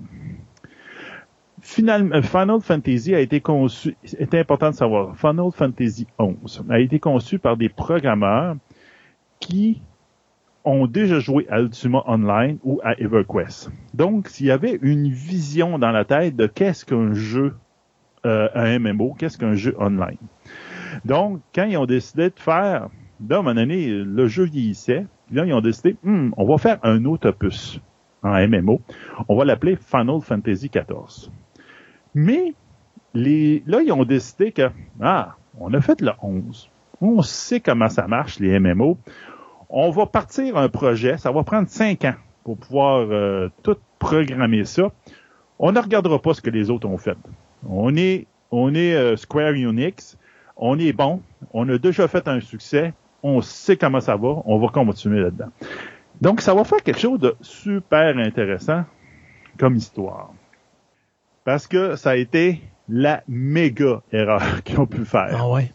Carrément. Parce qu'ils se sont pas, parce qu'à ce moment-là, on s'entend, l'univers du MMO avait déjà été changé. Wow est arrivé il y a personne de l'équipe de programmation qui se sont fait, qui sont gardés wow pour Quand tu regardes War, ça s'appelle ça World of Warcraft. World of Warcraft, excuse-moi. World of Warcraft, ils sont allés voir World of Warcraft, puis ils ont dit, hum, ils font ça de même, le monde aime ça, ils font ça de même, c'est différent de ce qu'on faisait avant. Non, non, ils ont dit, non, nous autres, on n'a pas besoin de ça, on est bon. Donc, il y a un peu un, un, esprit de grosse tête, vous direz, quand ils ont parti sur Final Fantasy XIV. Donc, c'est avec cette mentalité-là que Square Unix est parti en, 2005 avec la conception du Final Fantasy XIV qui va sortir en 2010. On s'entend 50 conceptions. Il va sortir probablement sur PC en disant on le sort sur PC, mais regarde, faites-vous-en pas, on le sort sur PS3 pas longtemps après. Pour concevoir ce jeu-là, un, comme on disait, ils n'ont pas regardé ailleurs. Deux, ils ont décidé de monter un, engin de programmation. C'est quand des fois on parle souvent du euh, il y a comme c'est tous les jeux sont différents, mais la comment ils programment en arrière, c'est quelque chose que ça fait longtemps que c'est déterminé. Il y a quelqu'un qui a inventé un système pour comme tout mettre les pièces du casse-tête ensemble. Nos autres, ils ont décidé d'en faire un nouveau pour dire, regarde, ça, ça va être la base de plusieurs de nos euh, Final Fantasy dans le futur. Puis, ils ont décidé pendant cinq ans pour dire, regarde, on divise les équipes. Toi, tu fais les décors. Toi, tu fais les personnages. Toi, tu fais la musique. Toi, tu fais telle affaire. Toi, tu fais les systèmes de combat. Toi, tu fais les interfaces. Ces gens-là se sont jamais parlé. Donc, ils sont arrivés à un moment donné euh, vers la fin des cinq ans. Là, ils ont pris tous les morceaux du casse-tête, puis ils ont voulu les mettre ensemble. ça marchait pas. les pièces de casse-tête ne s'imbriquaient pas correctement. Ça a donné que, là, tout de suite, ils ont fait quelques, plusieurs mois, ben, je vous dirais quasiment un an avant la sortie du jeu, ils ont fait, un peu là, on est peut-être dans le trouble, mais vraiment dans le trouble.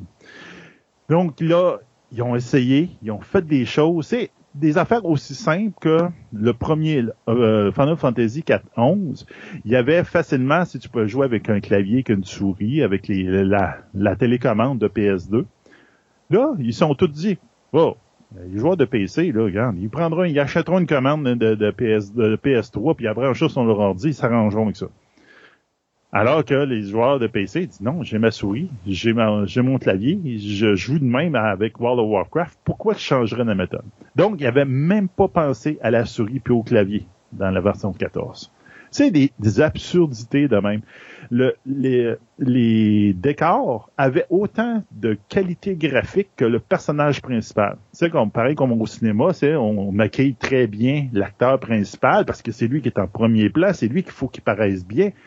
Mais l'arbre en arrière ou le gars qui, euh, qui vend du poisson en arrière, là, tu t'en fous. Donc, tu lui mets pas une belle qualité, tu lui mets pas autant de maquillage. Mais eux autres, ils ont mis autant de maquillage partout, puis autant de qualité partout. Donc, ça faisait que tout le jeu était lent.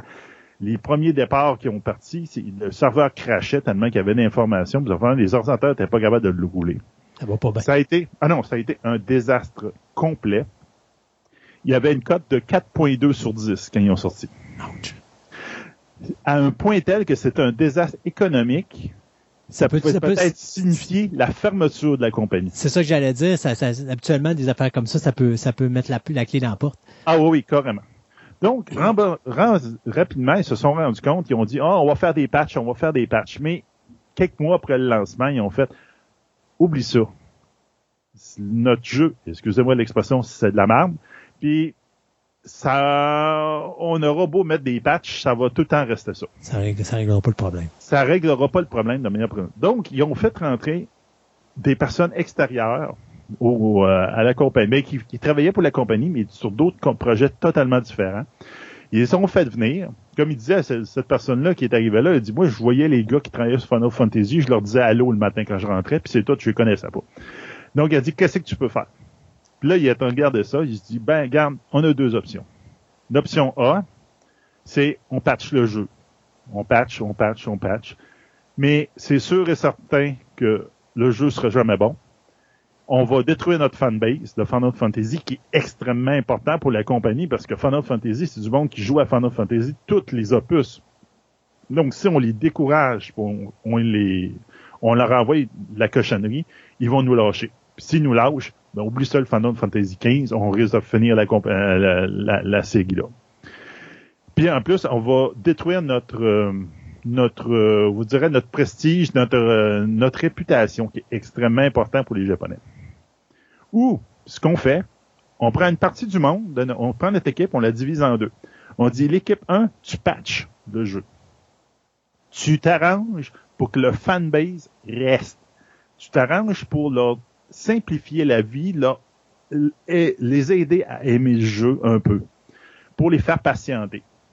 Et pendant ce temps-là, secrètement, parce qu'il ne faut pas que personne le sache, parce que notre action va tomber, on prend l'autre partie, la, moitié de l'équipe, pour dire, nous autres, on rebâtit le jeu de zéro. On reprend même pas ce que l'autre on a fait pour Fantasy 14. On recommence à zéro, puis on repart. Mais on a promis à nos joueurs de sortir le jeu pour le PS3. Le PS3, il y a tant de durée de vie, donc il faut faire le jeu en deux ans. Pas cinq, deux. Et il faut faire ça secret avec la moitié de l'équipe. Donc, ils partent effectivement sur cette dérape-là. En disant, on va patcher la version Final Fantasy XIV 1.0 pour comme garder notre fanbase. Puis pendant ce temps-là, secrètement, on va partir un autre Final Fantasy 14 qui va s'appeler 2.0, que lui, on va repartir de zéro. Bon, vraiment, on recommence à zéro. Donc, ils ont tout designé l'équipe, ils ont designé la manière de travailler en microtransactions. C'est-à-dire, ils ont dit, OK, une journée d'ouvrage, c'est 8 heures normalement. C'est pas vrai que c'est 8 heures. 8 heures, toi, tu vas prendre une pause pipi, ouais. Tu vas aller prendre une cigarette. OK, puis en plus, il y a les réunions, puis tu vas parler avec ton collègue de ton problème que tu as eu. OK, on considère qu'une journée, maintenant, c'est 6 heures. Tu travailles 8 heures officiellement, mais c'est 6 heures que tu travailles vraiment à ton poste. OK, comment qu'on peut optimiser ces 6 heures-là pour que ça soit... Tu sais, tout repenser la business. Comme ils disent, les gars, même le gars qui l'a mis au point, on a fait ça pendant deux ans. J'espère, je, souhaite à personne de refaire ça dans la compagnie et ailleurs. C'est complètement débile. Tu peux pas gérer une compagnie de même. Mais il a fallu le gérer comme ça pour ce moment-là. Donc, ils ont décidé de repartir au complet. Puis là, qu'est-ce qu'ils ont fait? C'est que les patchs, ce qui est super intéressant parce que c'est, c'est, tu sais, je vous compte les, problèmes de la compagnie, mais c'est que ça a fait quelque chose de super intéressant pour les fans de la série. C'est pendant le deux ans qu'ils ont fait ça, parce qu'en fin de compte, Final Fantasy XIV 2.0 est sorti sur PS, euh, sur PC et sur PS4, euh, sur PS3 et sur PS4 en 2013. OK? Je pense que c'est un an plus tard en PS4, là, en 2014. Et pendant le deux ans de patch, ils ont dit aux autres, regarde, on travaille, on va essayer de faire quelque chose. Donc, à un moment donné, à la, je pense à la 4 ou 5e page, ils ont mis l'histoire de la souris puis du clavier. Ils ont tout amélioré. Le but était d'améliorer la jouabilité du jeu. Pas pour dire, on peut pas patcher les gros problèmes, mais on, on va dire, regarde, on va s'améliorer tranquillement, tranquillement. Puis, comme je disais au début, Final Fantasy, c'est une histoire. Donc, ils ont bonifié l'histoire avec des chapitres, des nouveaux chapitres qui avançaient. Puis vers la fin de la vie du la version 1.0, genre quelques mois avant la sortie, là il a mis euh, une histoire. Puis là, à un moment donné, tu voyais dans le jeu, tu voyais une étoile qui apparaissait dans le ciel. Que tranquillement, l'étoile grossissait et grossissait. Et tu te rendais compte que c'était une des lunes, qui est représentée par, je pense, un dragon ou quelque chose de même qui s'approchaient de la Terre, ben, de leur planète, et qui euh, allaient rentrer en collision. Donc c'était comme un, peu un scénario apocalyptique qui arrivait. Et les joueurs, l'histoire autour de ça, faisait qu'ils essayaient d'empêcher cet apocalypse-là d'arriver. Même vers la fin de la, version 1.0, les joueurs avaient des, des déferlements de gros monstres qui descendaient sur, qui arrivaient sur le, dans le monde et qui attaquaient les capitales. Et les joueurs du jeu se sont mis spontanément à défendre les capitales. Ils dit non, c'est pas vrai que les capitales vont être détruites du jeu. Donc, ils ont fait des barrières, ils ont fait des armées pour pouvoir se défendre. Puis les, les, les, programmeurs, au fur en temps réel, leur envoyaient des monstres. Il dit, tabarnouche, j'y arrive à y tuer mon monstre. Je vais en faire un autre. Là, il y a un autre programmeur qui arrive et dit, tiens, regarde, tape ce, code-là, je viens de te créer un nouveau monstre. il dit, OK, je regarde. Il dit, oh, oui, écoute, super, fais-moi en d'autres demain. Donc, les même les, programmeurs se faisaient un fun noir à faire ça. Et ça a fini que, à la toute fin, ben, la fameuse lune s'écrase sur le monde parce qu'il n'arrive pas à, empêcher l'apocalypse et le monde est détruit. Et que, après ça, le, donc le serveur qui servait en Final Fantasy XIV 1.0, ils mettent, ils tirent la plug, ils tirent, puis ils reprennent l'autre, puis ils branchent le nouveau Final Fantasy 2.0 qui s'appelle A Realm Reborn, donc euh, un royaume euh, euh, qui, qui, renaît. Et ils ont se sont arrangés que, regarde, les joueurs qui nous ont suivis jusqu'à la fin, ben vos personnages ont été sauvés in extremis un peu de cet apocalypse-là et ont été transférés dans le nouveau monde. Et donc là, les personnages sont là avec, je vous dirais, certaines notoriétés qui ont comme probablement une tag au sur je suis un des survivants de l'ancien monde, ça fait la même. Donc, ils ont comme remercié là leurs joueurs, leurs fans. personnages, leurs fans, puis leurs personnages qui avaient tout pris le temps de le monter, de le préparer là, ben, ont été transférés dans le nouveau système. Donc, ça a fait un événement unique parce que comme il dit les, les, les programmeurs puis les, les personnes de, de Enix ils disent il y a des histoires qui ont été créées vers la fin de 1.0 qui c'est probablement les meilleures qu'on a faites dans Final Fantasy en général et malheureusement ils sont disparus. Parce qu'il n'y a plus personne qui peut les vivre il n'y a plus personne qui peut les jouer. C'était un événement pendant cette année-là vous pouviez les jouer. Puis sinon après ça c'est disparu c'est donc vous pouvez chercher dans les coins euh, obscurs de YouTube, vous allez en trouver. de ces affaires-là, avec des choses qui se sont passées, les défenses que les joueurs ont faites euh, de, de- des, des cités, etc. Donc, c'est vraiment impressionnant pour ça. là. ils ont réussi à faire ça. Quand ils l'ont mis online, c'était un, un jet de dés. OK? On s'entend que Square Enix, en 2013, donc l'année euh, de la sortie du, du 2.0, ont perdu 150 millions en US. Ouch. Donc, si c'était le 2.0 était un échec, il était mort. Ouais. C'est carrément ça. Ils ont tout mis leur, leur, leur jeton sur la table, puis, ils ont tout risqué, puis ils ont tourné à la roulette, là, puis ils fermaient les yeux, puis ils attendaient de voir ce que va. Le succès a été assez immédiat. Ils ont passé d'une 4 de 4.2 à 8.6 sur Bon. 10. Donc, ils ont été capables de rééchapper complètement le système. Le plusieurs mondes qui qualifient même que ce, un MMO, c'était leur MMO était un des meilleurs sur le marché à ce moment-là. Donc, la nouvelle version a appris de toutes les erreurs du précédent. Il y a, ils ont encore une histoire encore plus poignante, encore plus intéressante pour pa- passer. Mon, euh, mon gars est en train de jouer à Final Fantasy XIV, puis il adore les histoires, il dit, euh, la trame narrative est, est superbe. Euh, les, euh, les professions ressemblent beaucoup à Final Fantasy XI, puis ainsi que les autres opus, tout le temps avec une un petit peu plus complexe pour rendre ça un petit peu plus intéressant.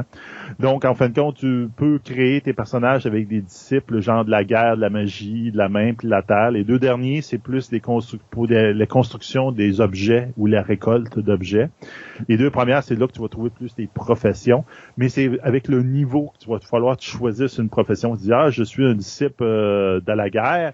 Mais à un moment donné, ah, c'est là, je vais décider à un moment donné à tel niveau, je vais devenir un ninja ou un samouraï à la place, ou ça va même. Euh, au total, ça donne grosso modo une vingtaine de classes, une dix- euh, 17 jobs, qui sont les jobs, c'est comme en français, c'est comme ça qu'ils appellent pour dire les professions spécialisées à plus haut niveau. Tout ça sur 8 races, contrairement aux, aux 11 qui avaient plus que quatre- à peu près 4 races.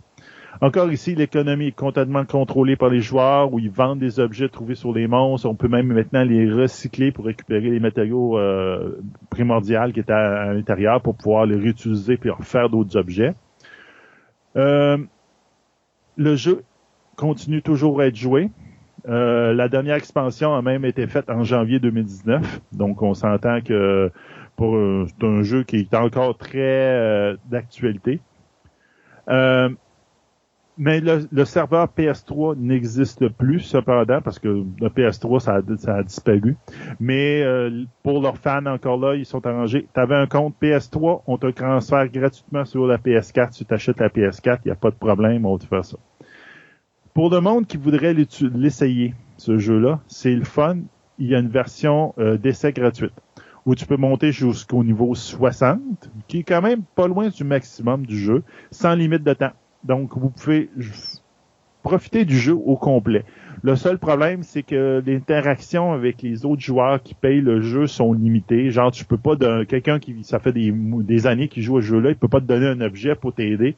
Il il a, a pas le droit. Mais affaires de même, mais ça peut quand même te donner une bonne option pour l'essayer.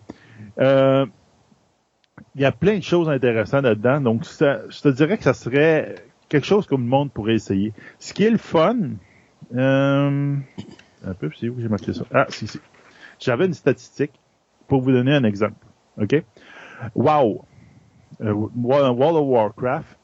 Euh, il y a quelques années, ça fait pas si longtemps, euh, il y avait 4,9 millions d'utilisateurs. OK? Final Fantasy Online 14 2.0 a 23 millions de joueurs. On s'entend que grand-papa, wow, là, il y a cinq fois moins de joueurs dessus. Donc, c'est, ça vous donne l'idée de combien que c'est gros. Final Fantasy XIV, c'est, ça a réuni probablement tout le Japon, il joue probablement. Mais aussi à travers le monde, il y a beaucoup, beaucoup de monde qui joue. Donc, c'est quelque chose que, c'est une belle alternative, je dirais, pour un, quelqu'un qui veut découvrir les MMO. Vous allez trouver quelque chose de très différent avec une trame narrative très importante et que, en ce moment, vous pouvez y jouer Kratos. Donc, ça, c'est très intéressant. Vous n'aurez pas tout ce que vous pouvez avoir, vous n'aurez pas toutes les options, vous ne pourrez pas nécessairement communiquer avec beaucoup de monde. Vous allez pouvoir vous jaser un petit peu euh, quand vous êtes face à face, de fond. Euh, genre, vous ne pouvez pas euh, euh, monter un groupe pour aller faire un donjon, mais si un groupe qui se monte de faire le donjon, vous pouvez y participer. Donc, ça vous, mettons, vous allez être moins leader dans le jeu-là si vous prenez la version gratuite, mais ça va vous donner une très bonne idée de ce jeu-là, puis voir est-ce que ça me tente de payer à tous les mois après ça pour pouvoir continuer, pour pouvoir jouer ce jeu-là. Merci beaucoup, Sébastien. De rien, Mais plaisir. L'univers de Final Fantasy est un univers qui est gigantesque, il n'y a pas de limite. immense, ça n'a ça. aucun bon sens. Puis c'est la force de cette chose-là, c'est que justement chaque opus, ça se situe oui dans le même monde. J'allais voir les espèces de d'autruches là comme comme monture, etc. Mais l'histoire est totalement différente. Essayez pas de faire des liens entre les entre chaque, puis c'est fait pour ça, pour pouvoir que le monde puisse y jouer. Tu rentres dans un dans un des opus, tu joues. T'as pas besoin de savoir vraiment ce qui s'est passé dans les autres. Donc, c'est, ayez pas peur, même si vous voyez le chiffre 14, ah, j'ai pas fait les 13 avant. C'est pas grave. C'est pas grave, C'est pas pantoute important. Merci beaucoup, Seb. OK, bye. Il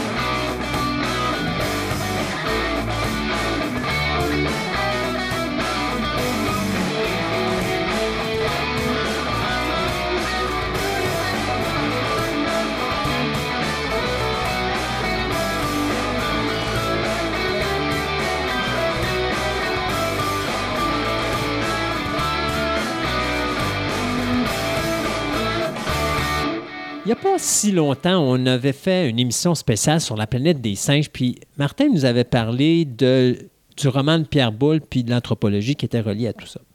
Puis là, ça a donné des petites idées à Martin. Il s'est dit, Ah, on pourrait faire une série de chroniques sur le monde primate. Et donc, aujourd'hui, on va parler des gorilles. Absolument. L'univers des gorilles. Oui. Puis, euh, effectivement, c'est cette chronique-là sur la planète des singes qui a juste ouvert une petite porte, mais sur un univers immense, Ouais. justement, qui est la représentation des primates non humains, on va dire. Mais même à ça, on va sûrement en avoir une éventuellement sur Tarzan. Ben Donc, oui. euh, on- qui, qui- qui entre de, tout à fait dans cette, dans cette tradition-là, mais quand même, ça, ça ouvre aussi des possibilités justement sur les, euh, les, les autres grands primates. euh, Mais et si je, si je me trompe pas, la série télé avec Ron Eli dans, le- dans les années, c'est quoi, 60, 60, 70 pour Tarzan, il me semble que c'était ça. Ouais. Euh, c'était un chimpanzé plus qu'un gorille. Ah hein, oui, parce oui, que là, un gorille, ça coûtait trop cher à faire. Oui, puis de se mettre à, à creuser là-dedans, en fait, euh, ça, ça- ça fait prendre conscience de plein de représentations très différentes, justement, qu'on a de, de nos différents euh, cousins Mm. euh, primates. C'est-à-dire qu'à à, la base, on peut se dire, bon, ben oui, OK, chimpanzé, euh, gorille, orang-outan, euh, on a à peu, à peu près les mêmes représentations de chacun.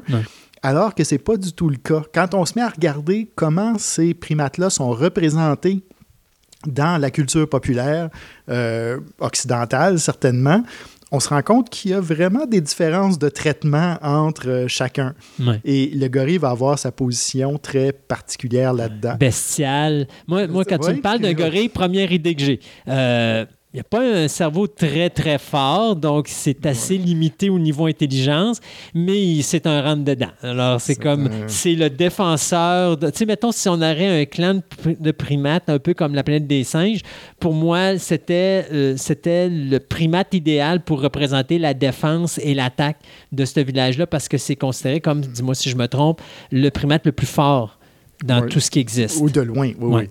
oui. oui. Mais en fait, tu as tout dit. Voilà. C'est-à-dire que... Bon, ben, fais la chronique. Euh, Merci oui, beaucoup, ça. Martin.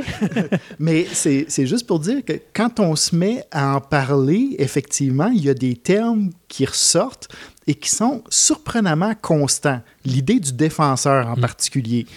Euh, le gorille est, asso- est associé à euh, non seulement sa force, mais aussi le fait qu'il tient tête euh, à l'humain, aux envahisseurs, il tient tête à, euh, aux dinosaures Ouais. euh, Godzilla, à la limite, là, Ouais, dans, ouais, les- dans des nouvelles versions.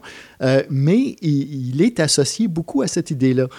Et c'est lié, bon, évidemment, à toute une mythologie qui s'est développée depuis littéralement des millénaires autour du gorille, mais aussi à des faits de nature, dans la mesure où le gorille est un des rares animaux qui n'a pas peur de l'humain. Mhm. Euh, on comprend. Non, même là, c'est je- l'humain qui en a peur, Ouais, ben, majoritairement. quand, quand il- vous rencontrez euh, un, un être qui pèse euh, 700 à 800 livres euh, Hmm. devant vous euh, en pleine jungle, on peut comprendre pourquoi c'est pas lui qui se tasse. Mais d'ailleurs, euh, dis-moi si je me trompe, mais je pense que quand tu tombes un gorille, la réaction que tu dois avoir, c'est de baisser. En tout cas, c'est la première réaction que j'ai eue parce que je me rappelle d'un film avec Sigourney Weaver qui était Gorilla and the Mist, Ouais. où est-ce qu'elle disait tu dois jamais confronter un gorille parce Mhm. qu'il te ramasse, il est territorial. Mhm. Donc, il faut que tu te penches puis que tu montres que tu acceptes sa domination pour qu'il ne rentre pas dedans, comme on dit. Là. Oui, Euh, ben justement, Sigourney Weaver représentait une primatologue Ouais. euh, vraiment très Qui célèbre, Diane- Diane, Fossé, Fossé, oui. oui. Euh, justement, qui est une des, euh, des pionnières dans l'étude des comportements des gorilles et qui a amené justement cette, ce, ce constat euh, qui, qui- qui est très accepté que justement le gorille va réagir beaucoup à la manière dont on se comporte devant lui. C'est-à-dire, arriver avec une attitude de confrontation va générer une attitude de confrontation. Et, et il est équipé pour, euh, pour, Pour- pour jouer ouais, le jeu-là facilement. là.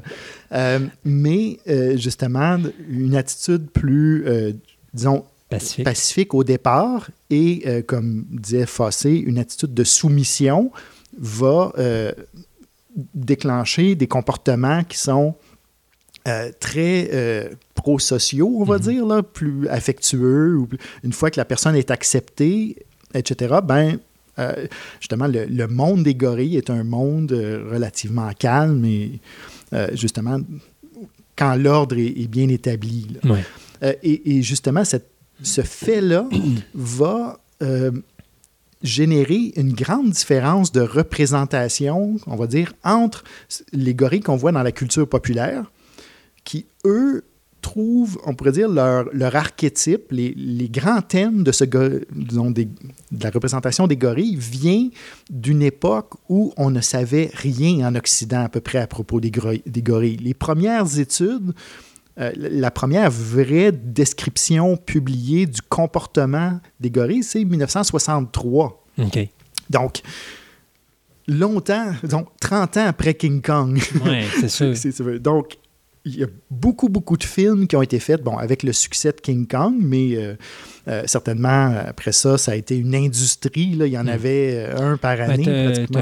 ben, t'as pas tant de films de King Kong que ça, mais je vous Non, film non. avec des gorilles. Oui, oui, oui. puis c'était c'était le problème. D'ailleurs, quand on avait fait la chronique de la planète des singes, on le disait, Mhm. le problème premier à l'époque d'Hollywood d'accepter un concept comme ça, c'était de se dire, ouais, mais tout ce qu'on a vu à date d'un gorille, c'est un gars en soute. Parce que pendant des années, c'était juste le soute. King Kong étant l'exception parce que c'était du maquettisme et c'était euh, du stop motion. Mais pour le reste, le gorille, c'était toujours un soute. D'ailleurs, euh, on a juste. Si vous voulez avoir euh, une belle satire là-dessus, pensez à Slotch. Euh, Slug, pardon, de John Landis, qui est son premier film, qui est vraiment un, genre de chaînon manquant, qui est plus représentatif, au niveau- plus qu'un gorille, mais il est plus représentatif de chaînon manquant qu'on voit dans 2001 l'Odyssée de l'espace que d'un gorille comme tel. Mais c'est juste de voir l'individu qui est un homme normal, mais habillé avec un sou de gorille, tout simplement.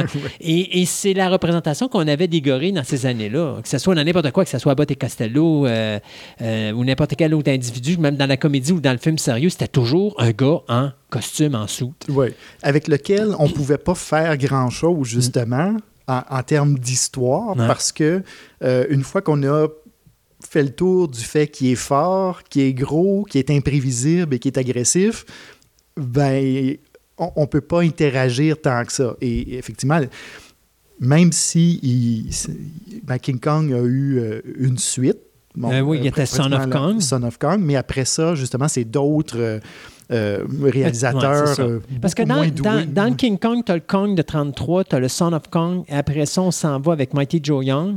En 49, Ouais. qui n'est pas vraiment un Kong, mais qui est à peu près le même style. Ouais. Et après ça, il faut attendre la Toho en 62, lorsqu'ils font King Kong versus Godzilla. Mhm, mhm. Euh, puis après ça, il y a eu euh, King Kong Escape. Et après ça, on va en 76 avec la version de, produite par Dino De Laurentiis, euh, Ouais. qui était King Kong euh, comme ça. Puis après ça, en 85, tu as King Kong Lives, avant de tomber à Peter Jackson avec le King Kong de 2005. Donc, on- il n'y a pas tant d'affaires de King Kong, mais Mhm. ce qui est quand même drôle, c'est de voir l'évolution du gorille, parce que je pense que Gorilla une Mist, mais avant Gorilla Mist, il y avait un autre film qui s'appelait Greystock. Mhm. de Legend of Tarzan avec Christophe Lambert, où là, si je me trompe pas, je pense que le personnage de Tarzan est élevé par un groupe de gorilles et non pas par un groupe de chimpanzés. Mhm. Euh, et justement, là, tu vois, encore là, c'est des gars à costume, Mhm. mais sont mieux travaillés, puis tu vois une autre facette du gorille que tu n'étais pas habitué de voir. Là. C'est pas le gorille bestial qui pense juste à faire du rentre-dedans. Mhm. Là, c'est un individu qui est aussi intelligent que l'être humain, puis que ses façons de... Mais c'est un animal.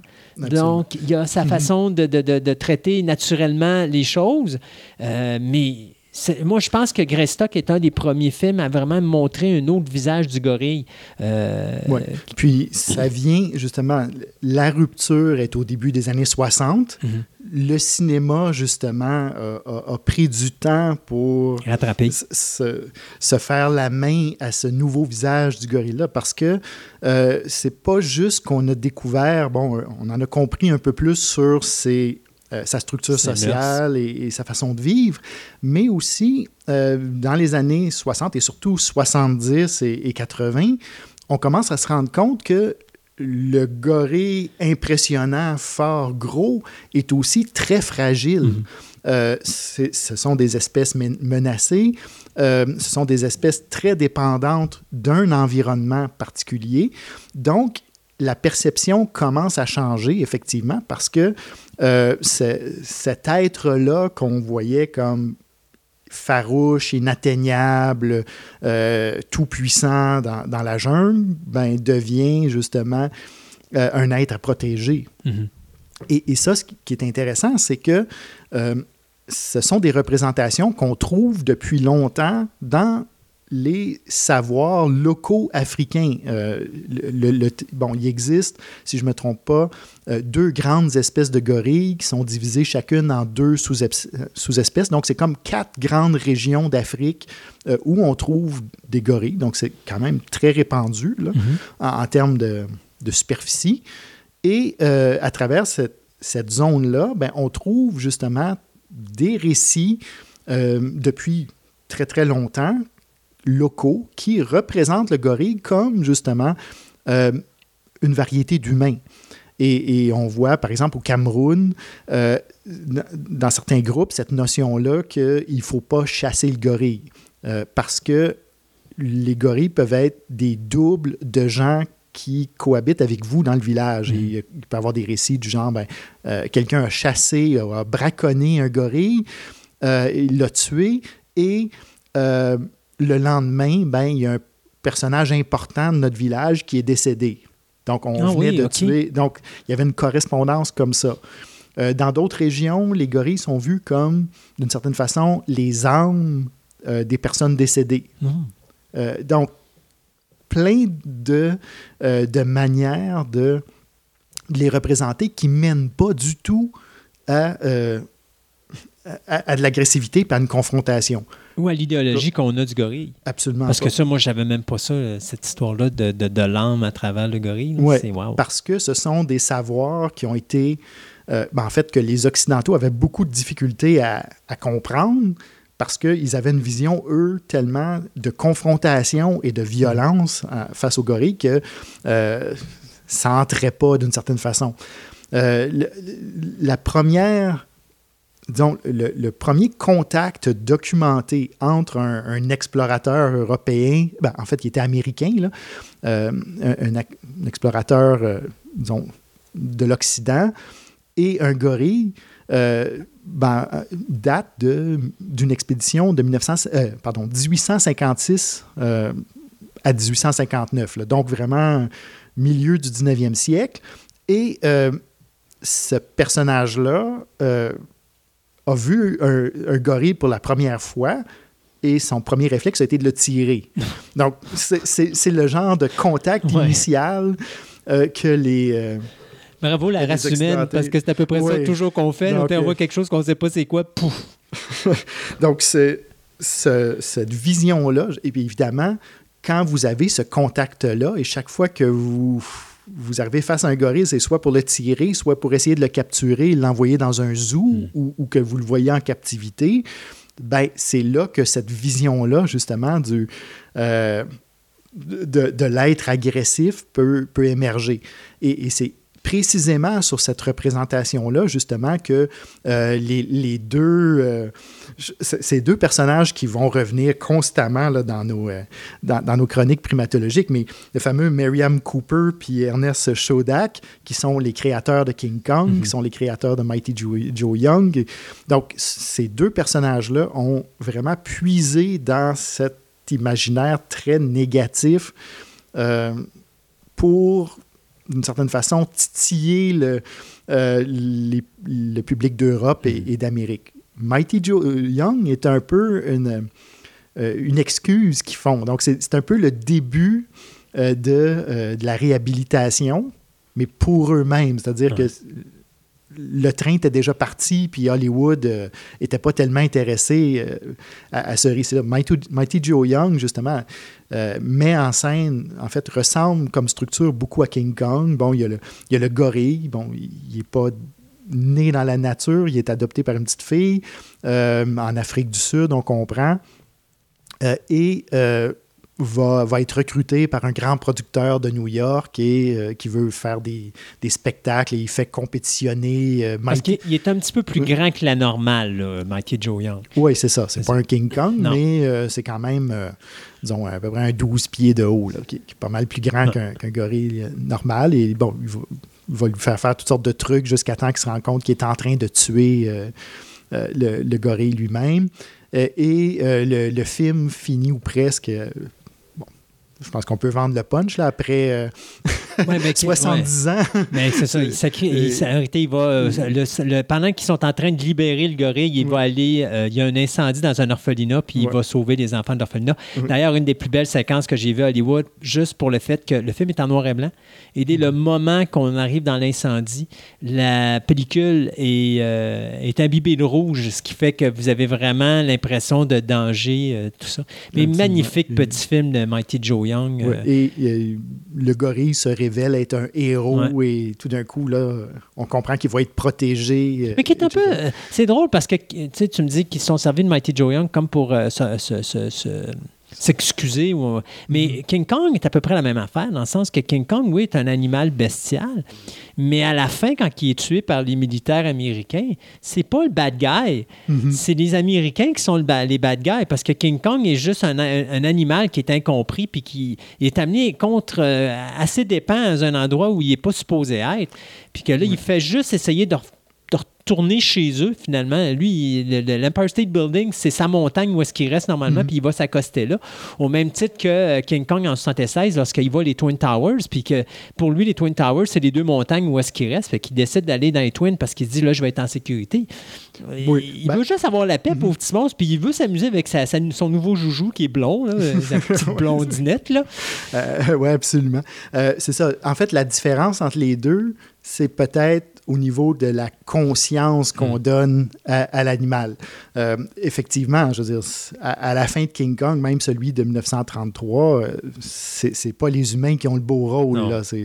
Euh, Il y, a- il y a vraiment une condamnation, mais euh, King Kong est réactif tout Ouais. le temps. C'est comme vraiment un animal, on l'agresse, il veut se sauver, etc. Il est territorial. Effectivement. Ouais. Alors que Mighty Joe Young, on commence à. On, on le présente comme plus socialisé, effectivement, du fait qu'il a été adopté par une petite fille quand il était jeune, euh, etc. Donc, euh, il, est présenté comme un petit peu plus conscient de ce qui se fait. Mais effectivement, euh, ces, ces deux films-là sont loin d'être les pires. Il y en a, bon, l'i- l'image du singe tueur, là, est, est omniprésente à Hollywood jusqu'aux années 50. Mais tu as fait une remarque intéressante aussi, c'est-à-dire, tu dis, ben, il est un peu plus gros que nature. Mm. Puis c'est quelque chose qu'on remarque, c'est-à-dire que euh, quand, surtout quand on fait une représentation très négative euh, du gorille, on ne le représente jamais de manière réaliste. La- L'image la plus typique, c'est celle du gorille blanc. Euh, gorille blanc, le gardien de, de Cité perdue ou les- bon, euh, des- des- le gorille agresseur, Ouais. très souvent, il va être albinos.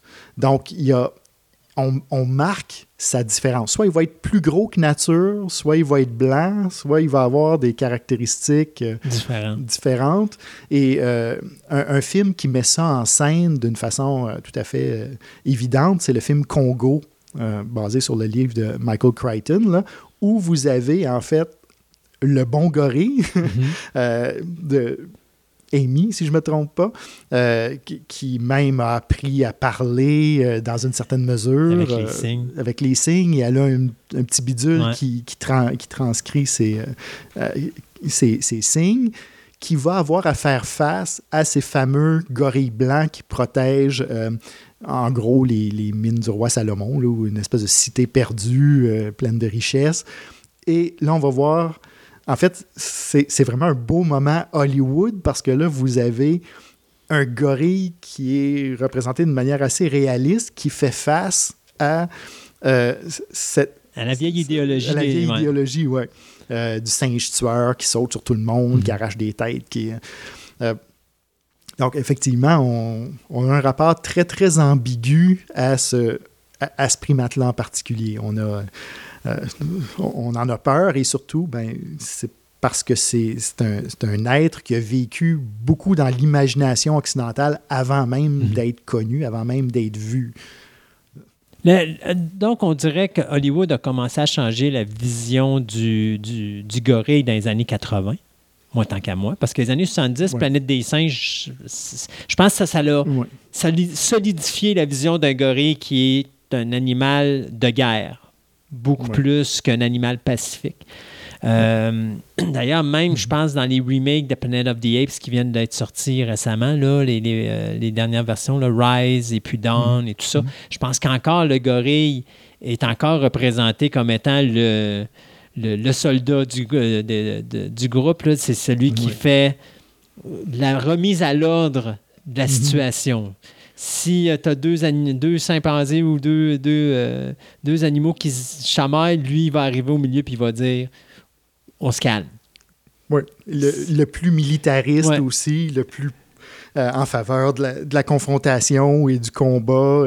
Donc, effectivement, ce sont des traces euh, qui sont restées. Puis, justement, surtout dans des histoires où on met en scène euh, différents primates, ben là, on cherche du contraste et on va avoir toujours tendance à retomber euh, Dans le créneau de base. oui, c'est ça, à, à- à la définition par défaut, euh, qui vient, c'est ça, d'une histoire de préjugés, mais aussi qui- vient du physique même de l'animal. C'est-à-dire que tout le monde a connu euh, des espèces de colosses de 6 pieds 6, 300 livres qui sont des agneaux et Ouais. super doux, mais vous le voyez de loin, puis vous dites, ben OK. Et Je m'approche pas de lui. oui, c'est ça. Il y a, il y a des... Il faut prendre des précautions, là. Euh, Mais d'ailleurs, c'est la raison pourquoi j'aime beaucoup Gorillon de Miss. Parce que c'est justement.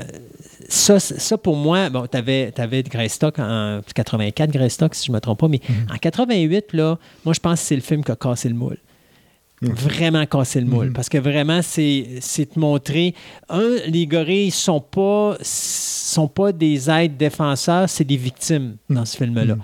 Euh, Ils sont sur le bord d'être exterminés parce qu'ils sont chassés, justement. Ouais. Et puis, tu as Diane Fossé, qui est une femme de ce qu'il y a de plus frêle dans l'univers, qui, qui va finalement faire le lien avec ces animaux bestiaux. Donc, juste pour montrer que c'est pas vrai que tu pas capable de faire euh, un lien euh, avec cet animal-là parce que tu as une femme, tu n'as aucune forme, force physique, Mhm. mais qui a juste une force de caractère, mais qui essaie de comprendre l'animal, qui l'étudie, puis qui se rend compte, OK, il fonctionne comme ça, bon, ben maintenant, je vais communiquer avec eux. Et qui a vécu à travers ces animaux-là pendant combien d'années? Euh, un bon paquet d'années, là, facile. Oui, oui. c'est Euh, avant elle-même d'être. euh. C'est ça, parce qu'elle a été Mhm. assassinée par des, euh, des chasseurs de, de gorilles qui Mhm. cherchaient tout simplement à, à se débarrasser d'elle parce qu'elle mettait des bâtons dans les roues. Là. Mais, mais, mais, mais ça, pour moi, ça, c'est le film qui a cassé le moule. Euh, où est-ce que tu vois vraiment ce qu'est vraiment l'animal, le gorille? C'est-à-dire, c'est pas vraiment un être. Oui, c'est un être territorial. Oui, c'est un être qui, qui, qui est bestial, qui est dur, mais c'est aussi un être qui, un, un, animal qui est pacifique quand tu es à son niveau pacifique.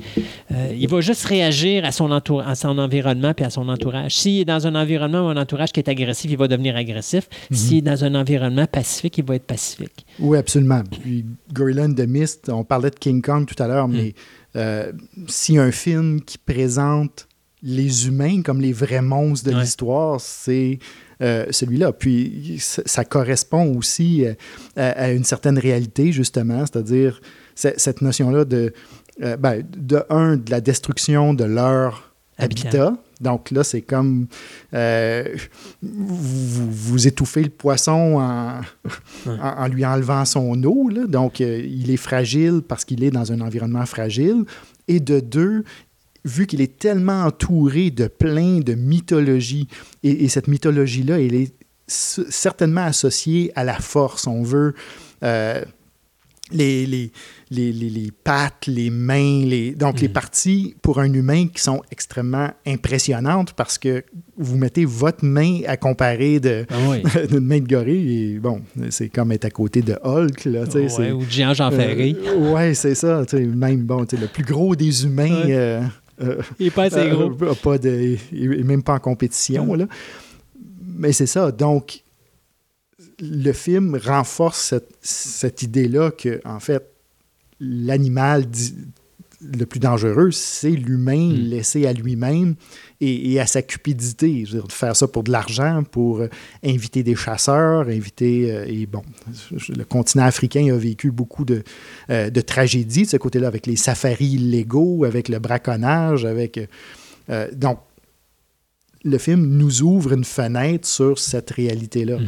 Euh, puis encore là, quand on regarde dans les représentations locales, ce qui, ce qui va frapper les gens dans, dans certains, euh, disons, dans certaines régions, c'est, ce sont les parallèles entre la manière dont les gorilles bougent et se comportent et les humains. Surtout la manière dont euh, les, les femelles tiennent leur bébé.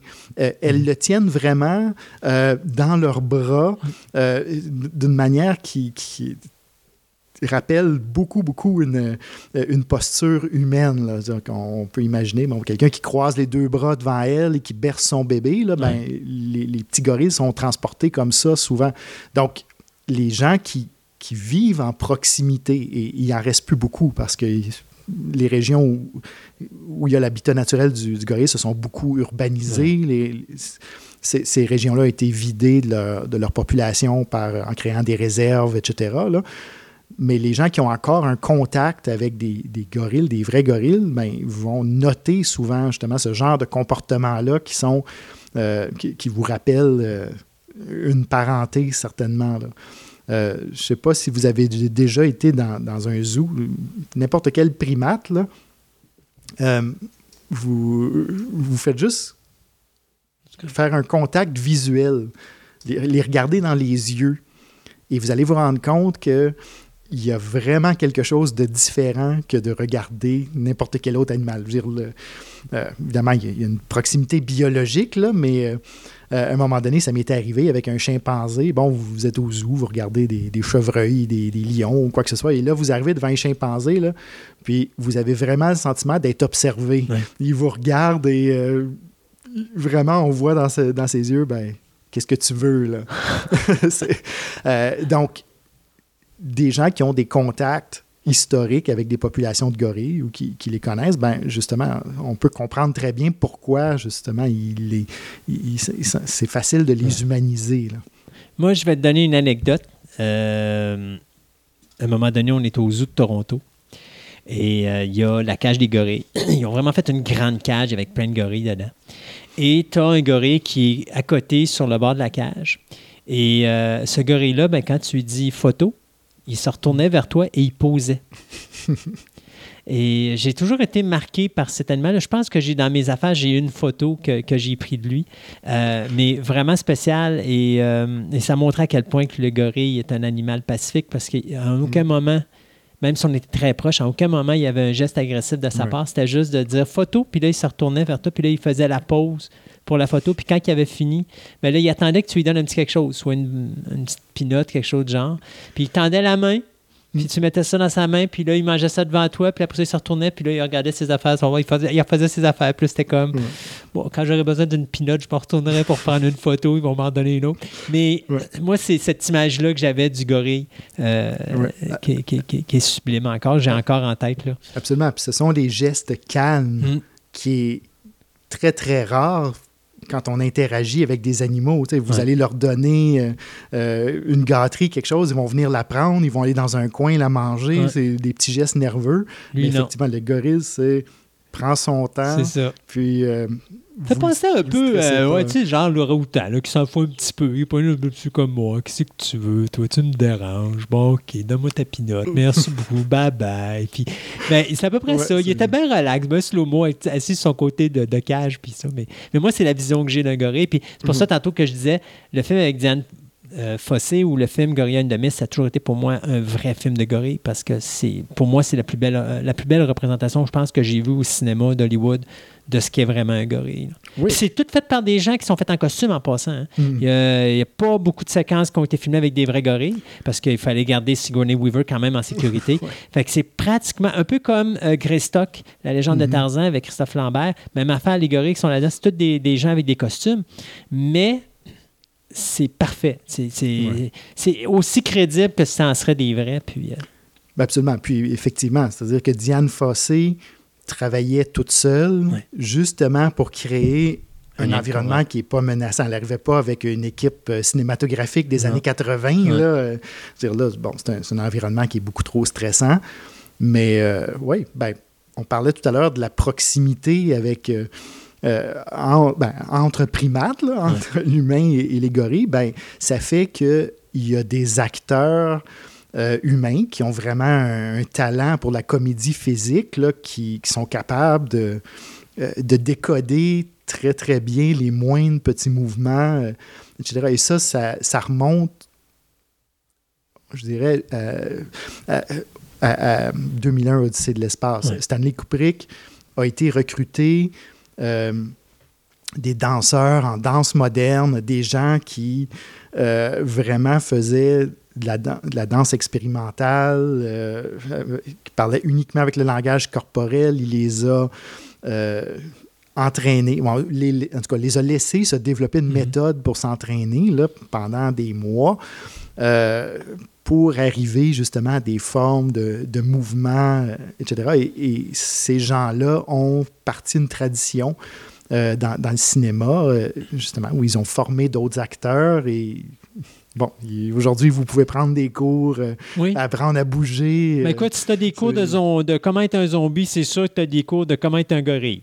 Ouais, c'est ça. Il nous manque peut-être un pied de bras là, pour bien pouvoir marcher sur les doigts, mais avec une petite rallonge, euh, on, on peut s'en tirer. Y a-t-il d'autres choses à rajouter sur notre ami le gorille? Ben, je pense qu'on finit sur une bonne note. Ouais. Cette image-là, justement, du, euh, du géant tranquille et, et fragile, qui, qui devrait être vraiment l'image avec laquelle on devrait euh, rester quand on parle de, de gorille. Martin, un gros merci. Ah, ben, ben, on va parler du chimpanzé à un moment donné et de. On va, on, c'est- on va, pas- on va toutes les C'est passer. inévitable. C'est sûr. Alors, un gros merci, puis on se dit à la prochaine. Salut. Bye.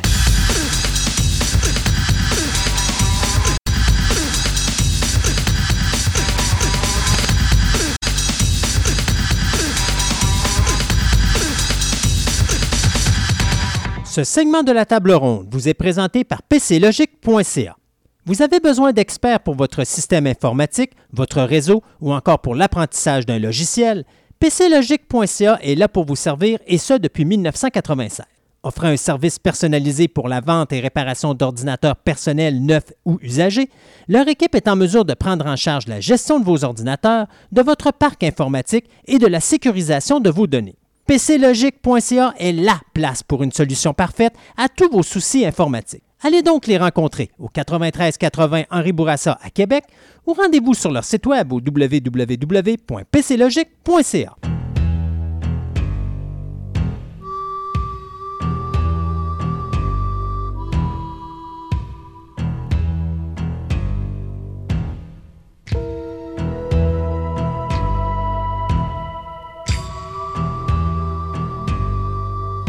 donc, dans cette fin d'émission, on va regarder les Golden Globes et les Critic Choice Awards. Pourquoi les deux? Ben parce que, un, ça me tente pas de perdre du temps ben, ben avec ça. Puis, deuxièmement, ben parce que, veut, veut pas, il y a beaucoup de prix qui reviennent et ça, ça donne un petit peu un avant Un avant-goût. De ce qui va se passer aux Oscars. Euh, D'abord, eh bien, écoute, on va parler de, je pense, que ce qui est le plus important, c'est cette espèce de prix qui a été donné à Chadwick Boseman, euh, puis je pense qu'il a été donné pour sa mémoire. Euh, L'homme qui est décédé justement l'année dernière, ben là, justement, il jouait dans un film qui s'appelait Ma Rainey's Black Bottom. Donc là, on lui a donné le prix du meilleur acteur. Il y a aussi le film Nor Normaland, ou Nomadland, pardon, qui a été très euh, primé, que ce soit au Golden Oui. Globe ou que ce soit euh, au Critic Award, que ce soit meilleur film, meilleure actrice, meilleure actrice de soutien. Donc, euh, ça aussi, là, euh, c'est quelque chose qui a été très souligné. Moi, ce qui m'amuse, c'est la- c'est le- de voir Jodie Foster qui est de retour. Elle qui a gagné euh, prix pour la meilleure actrice de soutien pour euh, de, Mauritanie, de Mauritanienne. Donc, euh, ça aussi, c'est le fun parce que ça, j'ai l'impression qu'aux Oscars cette année, ah, ça sent, ça sent le prix de la meilleure actrice de soutien. Donc, euh, ça serait un bon retour. Je pense que ce serait sa tro- son troisième Oscar en carrière. Oui. Donc, ça serait bien de, de la voir revenir. Euh, série télé, bien écoute, euh, The Queen's Gambit, moi, je suis vraiment content. Il a gagné le prix de la meilleure mini-série ou Limited Series et le prix de la meilleure actrice. Et sincèrement, euh, Anya Taylor-Joy le méritait beaucoup parce qu'elle a vraiment euh, tenu cette série-là sur ses épaules. Elle est exemplaire là-dedans. Donc, euh, le film Soul aussi au Glo- Golden Globe qui a gagné le prix du meilleur film d'animation. Honnêtement, Meilleur là, soundtrack. si, meilleur soundtrack puis euh, meilleur Ouais. scénario, si je me trompe. Non, meilleur Oui, film oui, oui. puis meilleur Meilleur soundtrack. film. C'est ça. Euh, si ce film-là ne gagne pas aux Oscars cette année, là, je suis désolé, là, mais les Oscars, parce que je sais que présentement, là, on essaie de ne pas tout donner tout le temps à la même compagnie, puis c'est plate, mais parce que Pixar est la meilleure compagnie dans le film d'animation présentement. Là. Alors, euh, il y a l'année où est-ce qu'ils ont donné ça à Spider-Man que je n'étais vraiment pas d'accord parce que le film que Pixar avait fait, qui était Incredibles 2, méritait tant qu'à moi de loin le prix du meilleur film de l'année au niveau de l'animation, beaucoup plus que ce que Spider-Man avait fait au niveau qualité euh, graphique, puis même au niveau qualité d'histoire. C'était du conventionnel, alors que je trouvais que c'était hyper original de la façon qu'on avait amené les sujets euh, pour euh, justement euh, Incredibles 2. Donc là, cette année, Soul n'a aucune compétition. Alors moi, je pense qu'aux Oscars, ça va être la même affaire. Gillian Anderson, qui est également meilleure actrice pour une série télé pour The Crown. Oui. D'ailleurs, The Crown qui a gagné énormément de prix Oui, cette beaucoup, année, beaucoup, que ce soit au Critic ou au Golden. Euh, donc, il y a des belles choses à souligner. Il y a des belles choses qui se sont passées là-dedans. Euh, malheureusement, il y a aussi des choses qui sont un petit peu désagréables. On sait que là, on a chialé un petit peu contre les Golden Globes pour la, diversité des prix. Mais écoute, moi, là, dis-moi si c'est moi qui est dans le champ, Sébastien, mais un homme ou une femme, ça mérite de gagner un prix. La couleur de sa peau et sa provenance n'a aucun, aucun, aucun rapport. Oui, mais là, là, on fait de la discrimination positive. C'est dans le sens que, est-ce que, ben, je, prends le politique, là, tu l'appliques à n'importe où. Est-ce que je veux prendre la personne la meilleure pour faire la job ou je prends la personne qui est peut-être pas meilleure, vraiment pas, mais avec ça, je vais avoir mon cabinet 50-50 femmes-hommes ou je vais avoir mon, ratio de personnes de, euh, de couleurs de peau différentes, de phénomènes.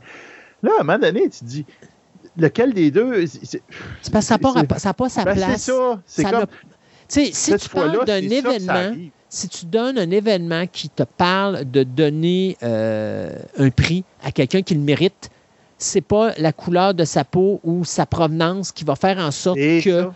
il va gagner un prix. Moi, je me rappellerai l'année où est-ce que les Oscars n'avaient pas donné de prix à aucun euh, Afro-Américain. Cette année-là, on avait fait un holé. L'année d'après, on avait donné des prix quasiment à tout le monde qui était Afro-Américain, puis ça n'avait aucun ça. sens. Puis là, tu- ça, ça sentait, là, ben écoutez, foutez-nous la paix, on vous a donné vos prix. Moi, j'aime mieux voir un acteur qui gagne un prix parce qu'il le mérite qu'un acteur qui se fait donner un prix juste parce qu'on veut faire taire la communauté.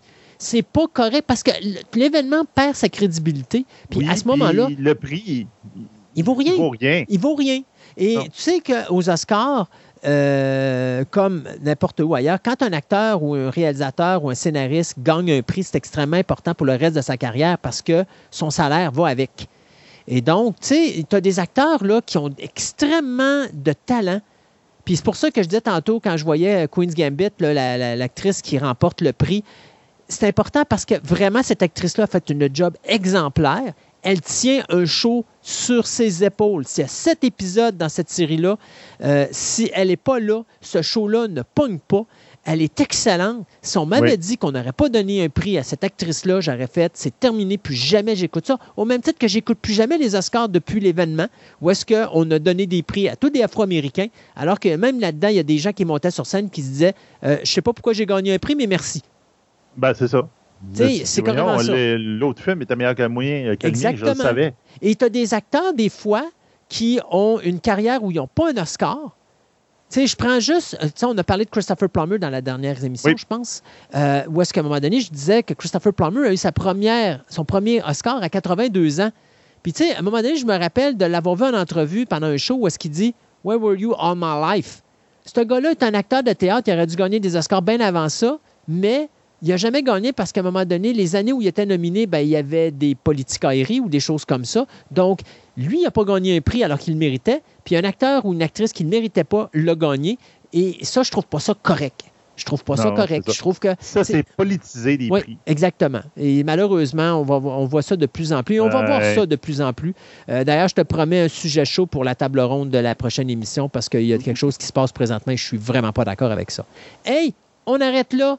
Il en reste une. Après ça, c'est l'émission 100, émission spéciale. Donc, on espère que vous allez être au rendez-vous. Merci d'être là avec nous. Et puis, on se dit à la prochaine édition de Fantastica. Fantastica.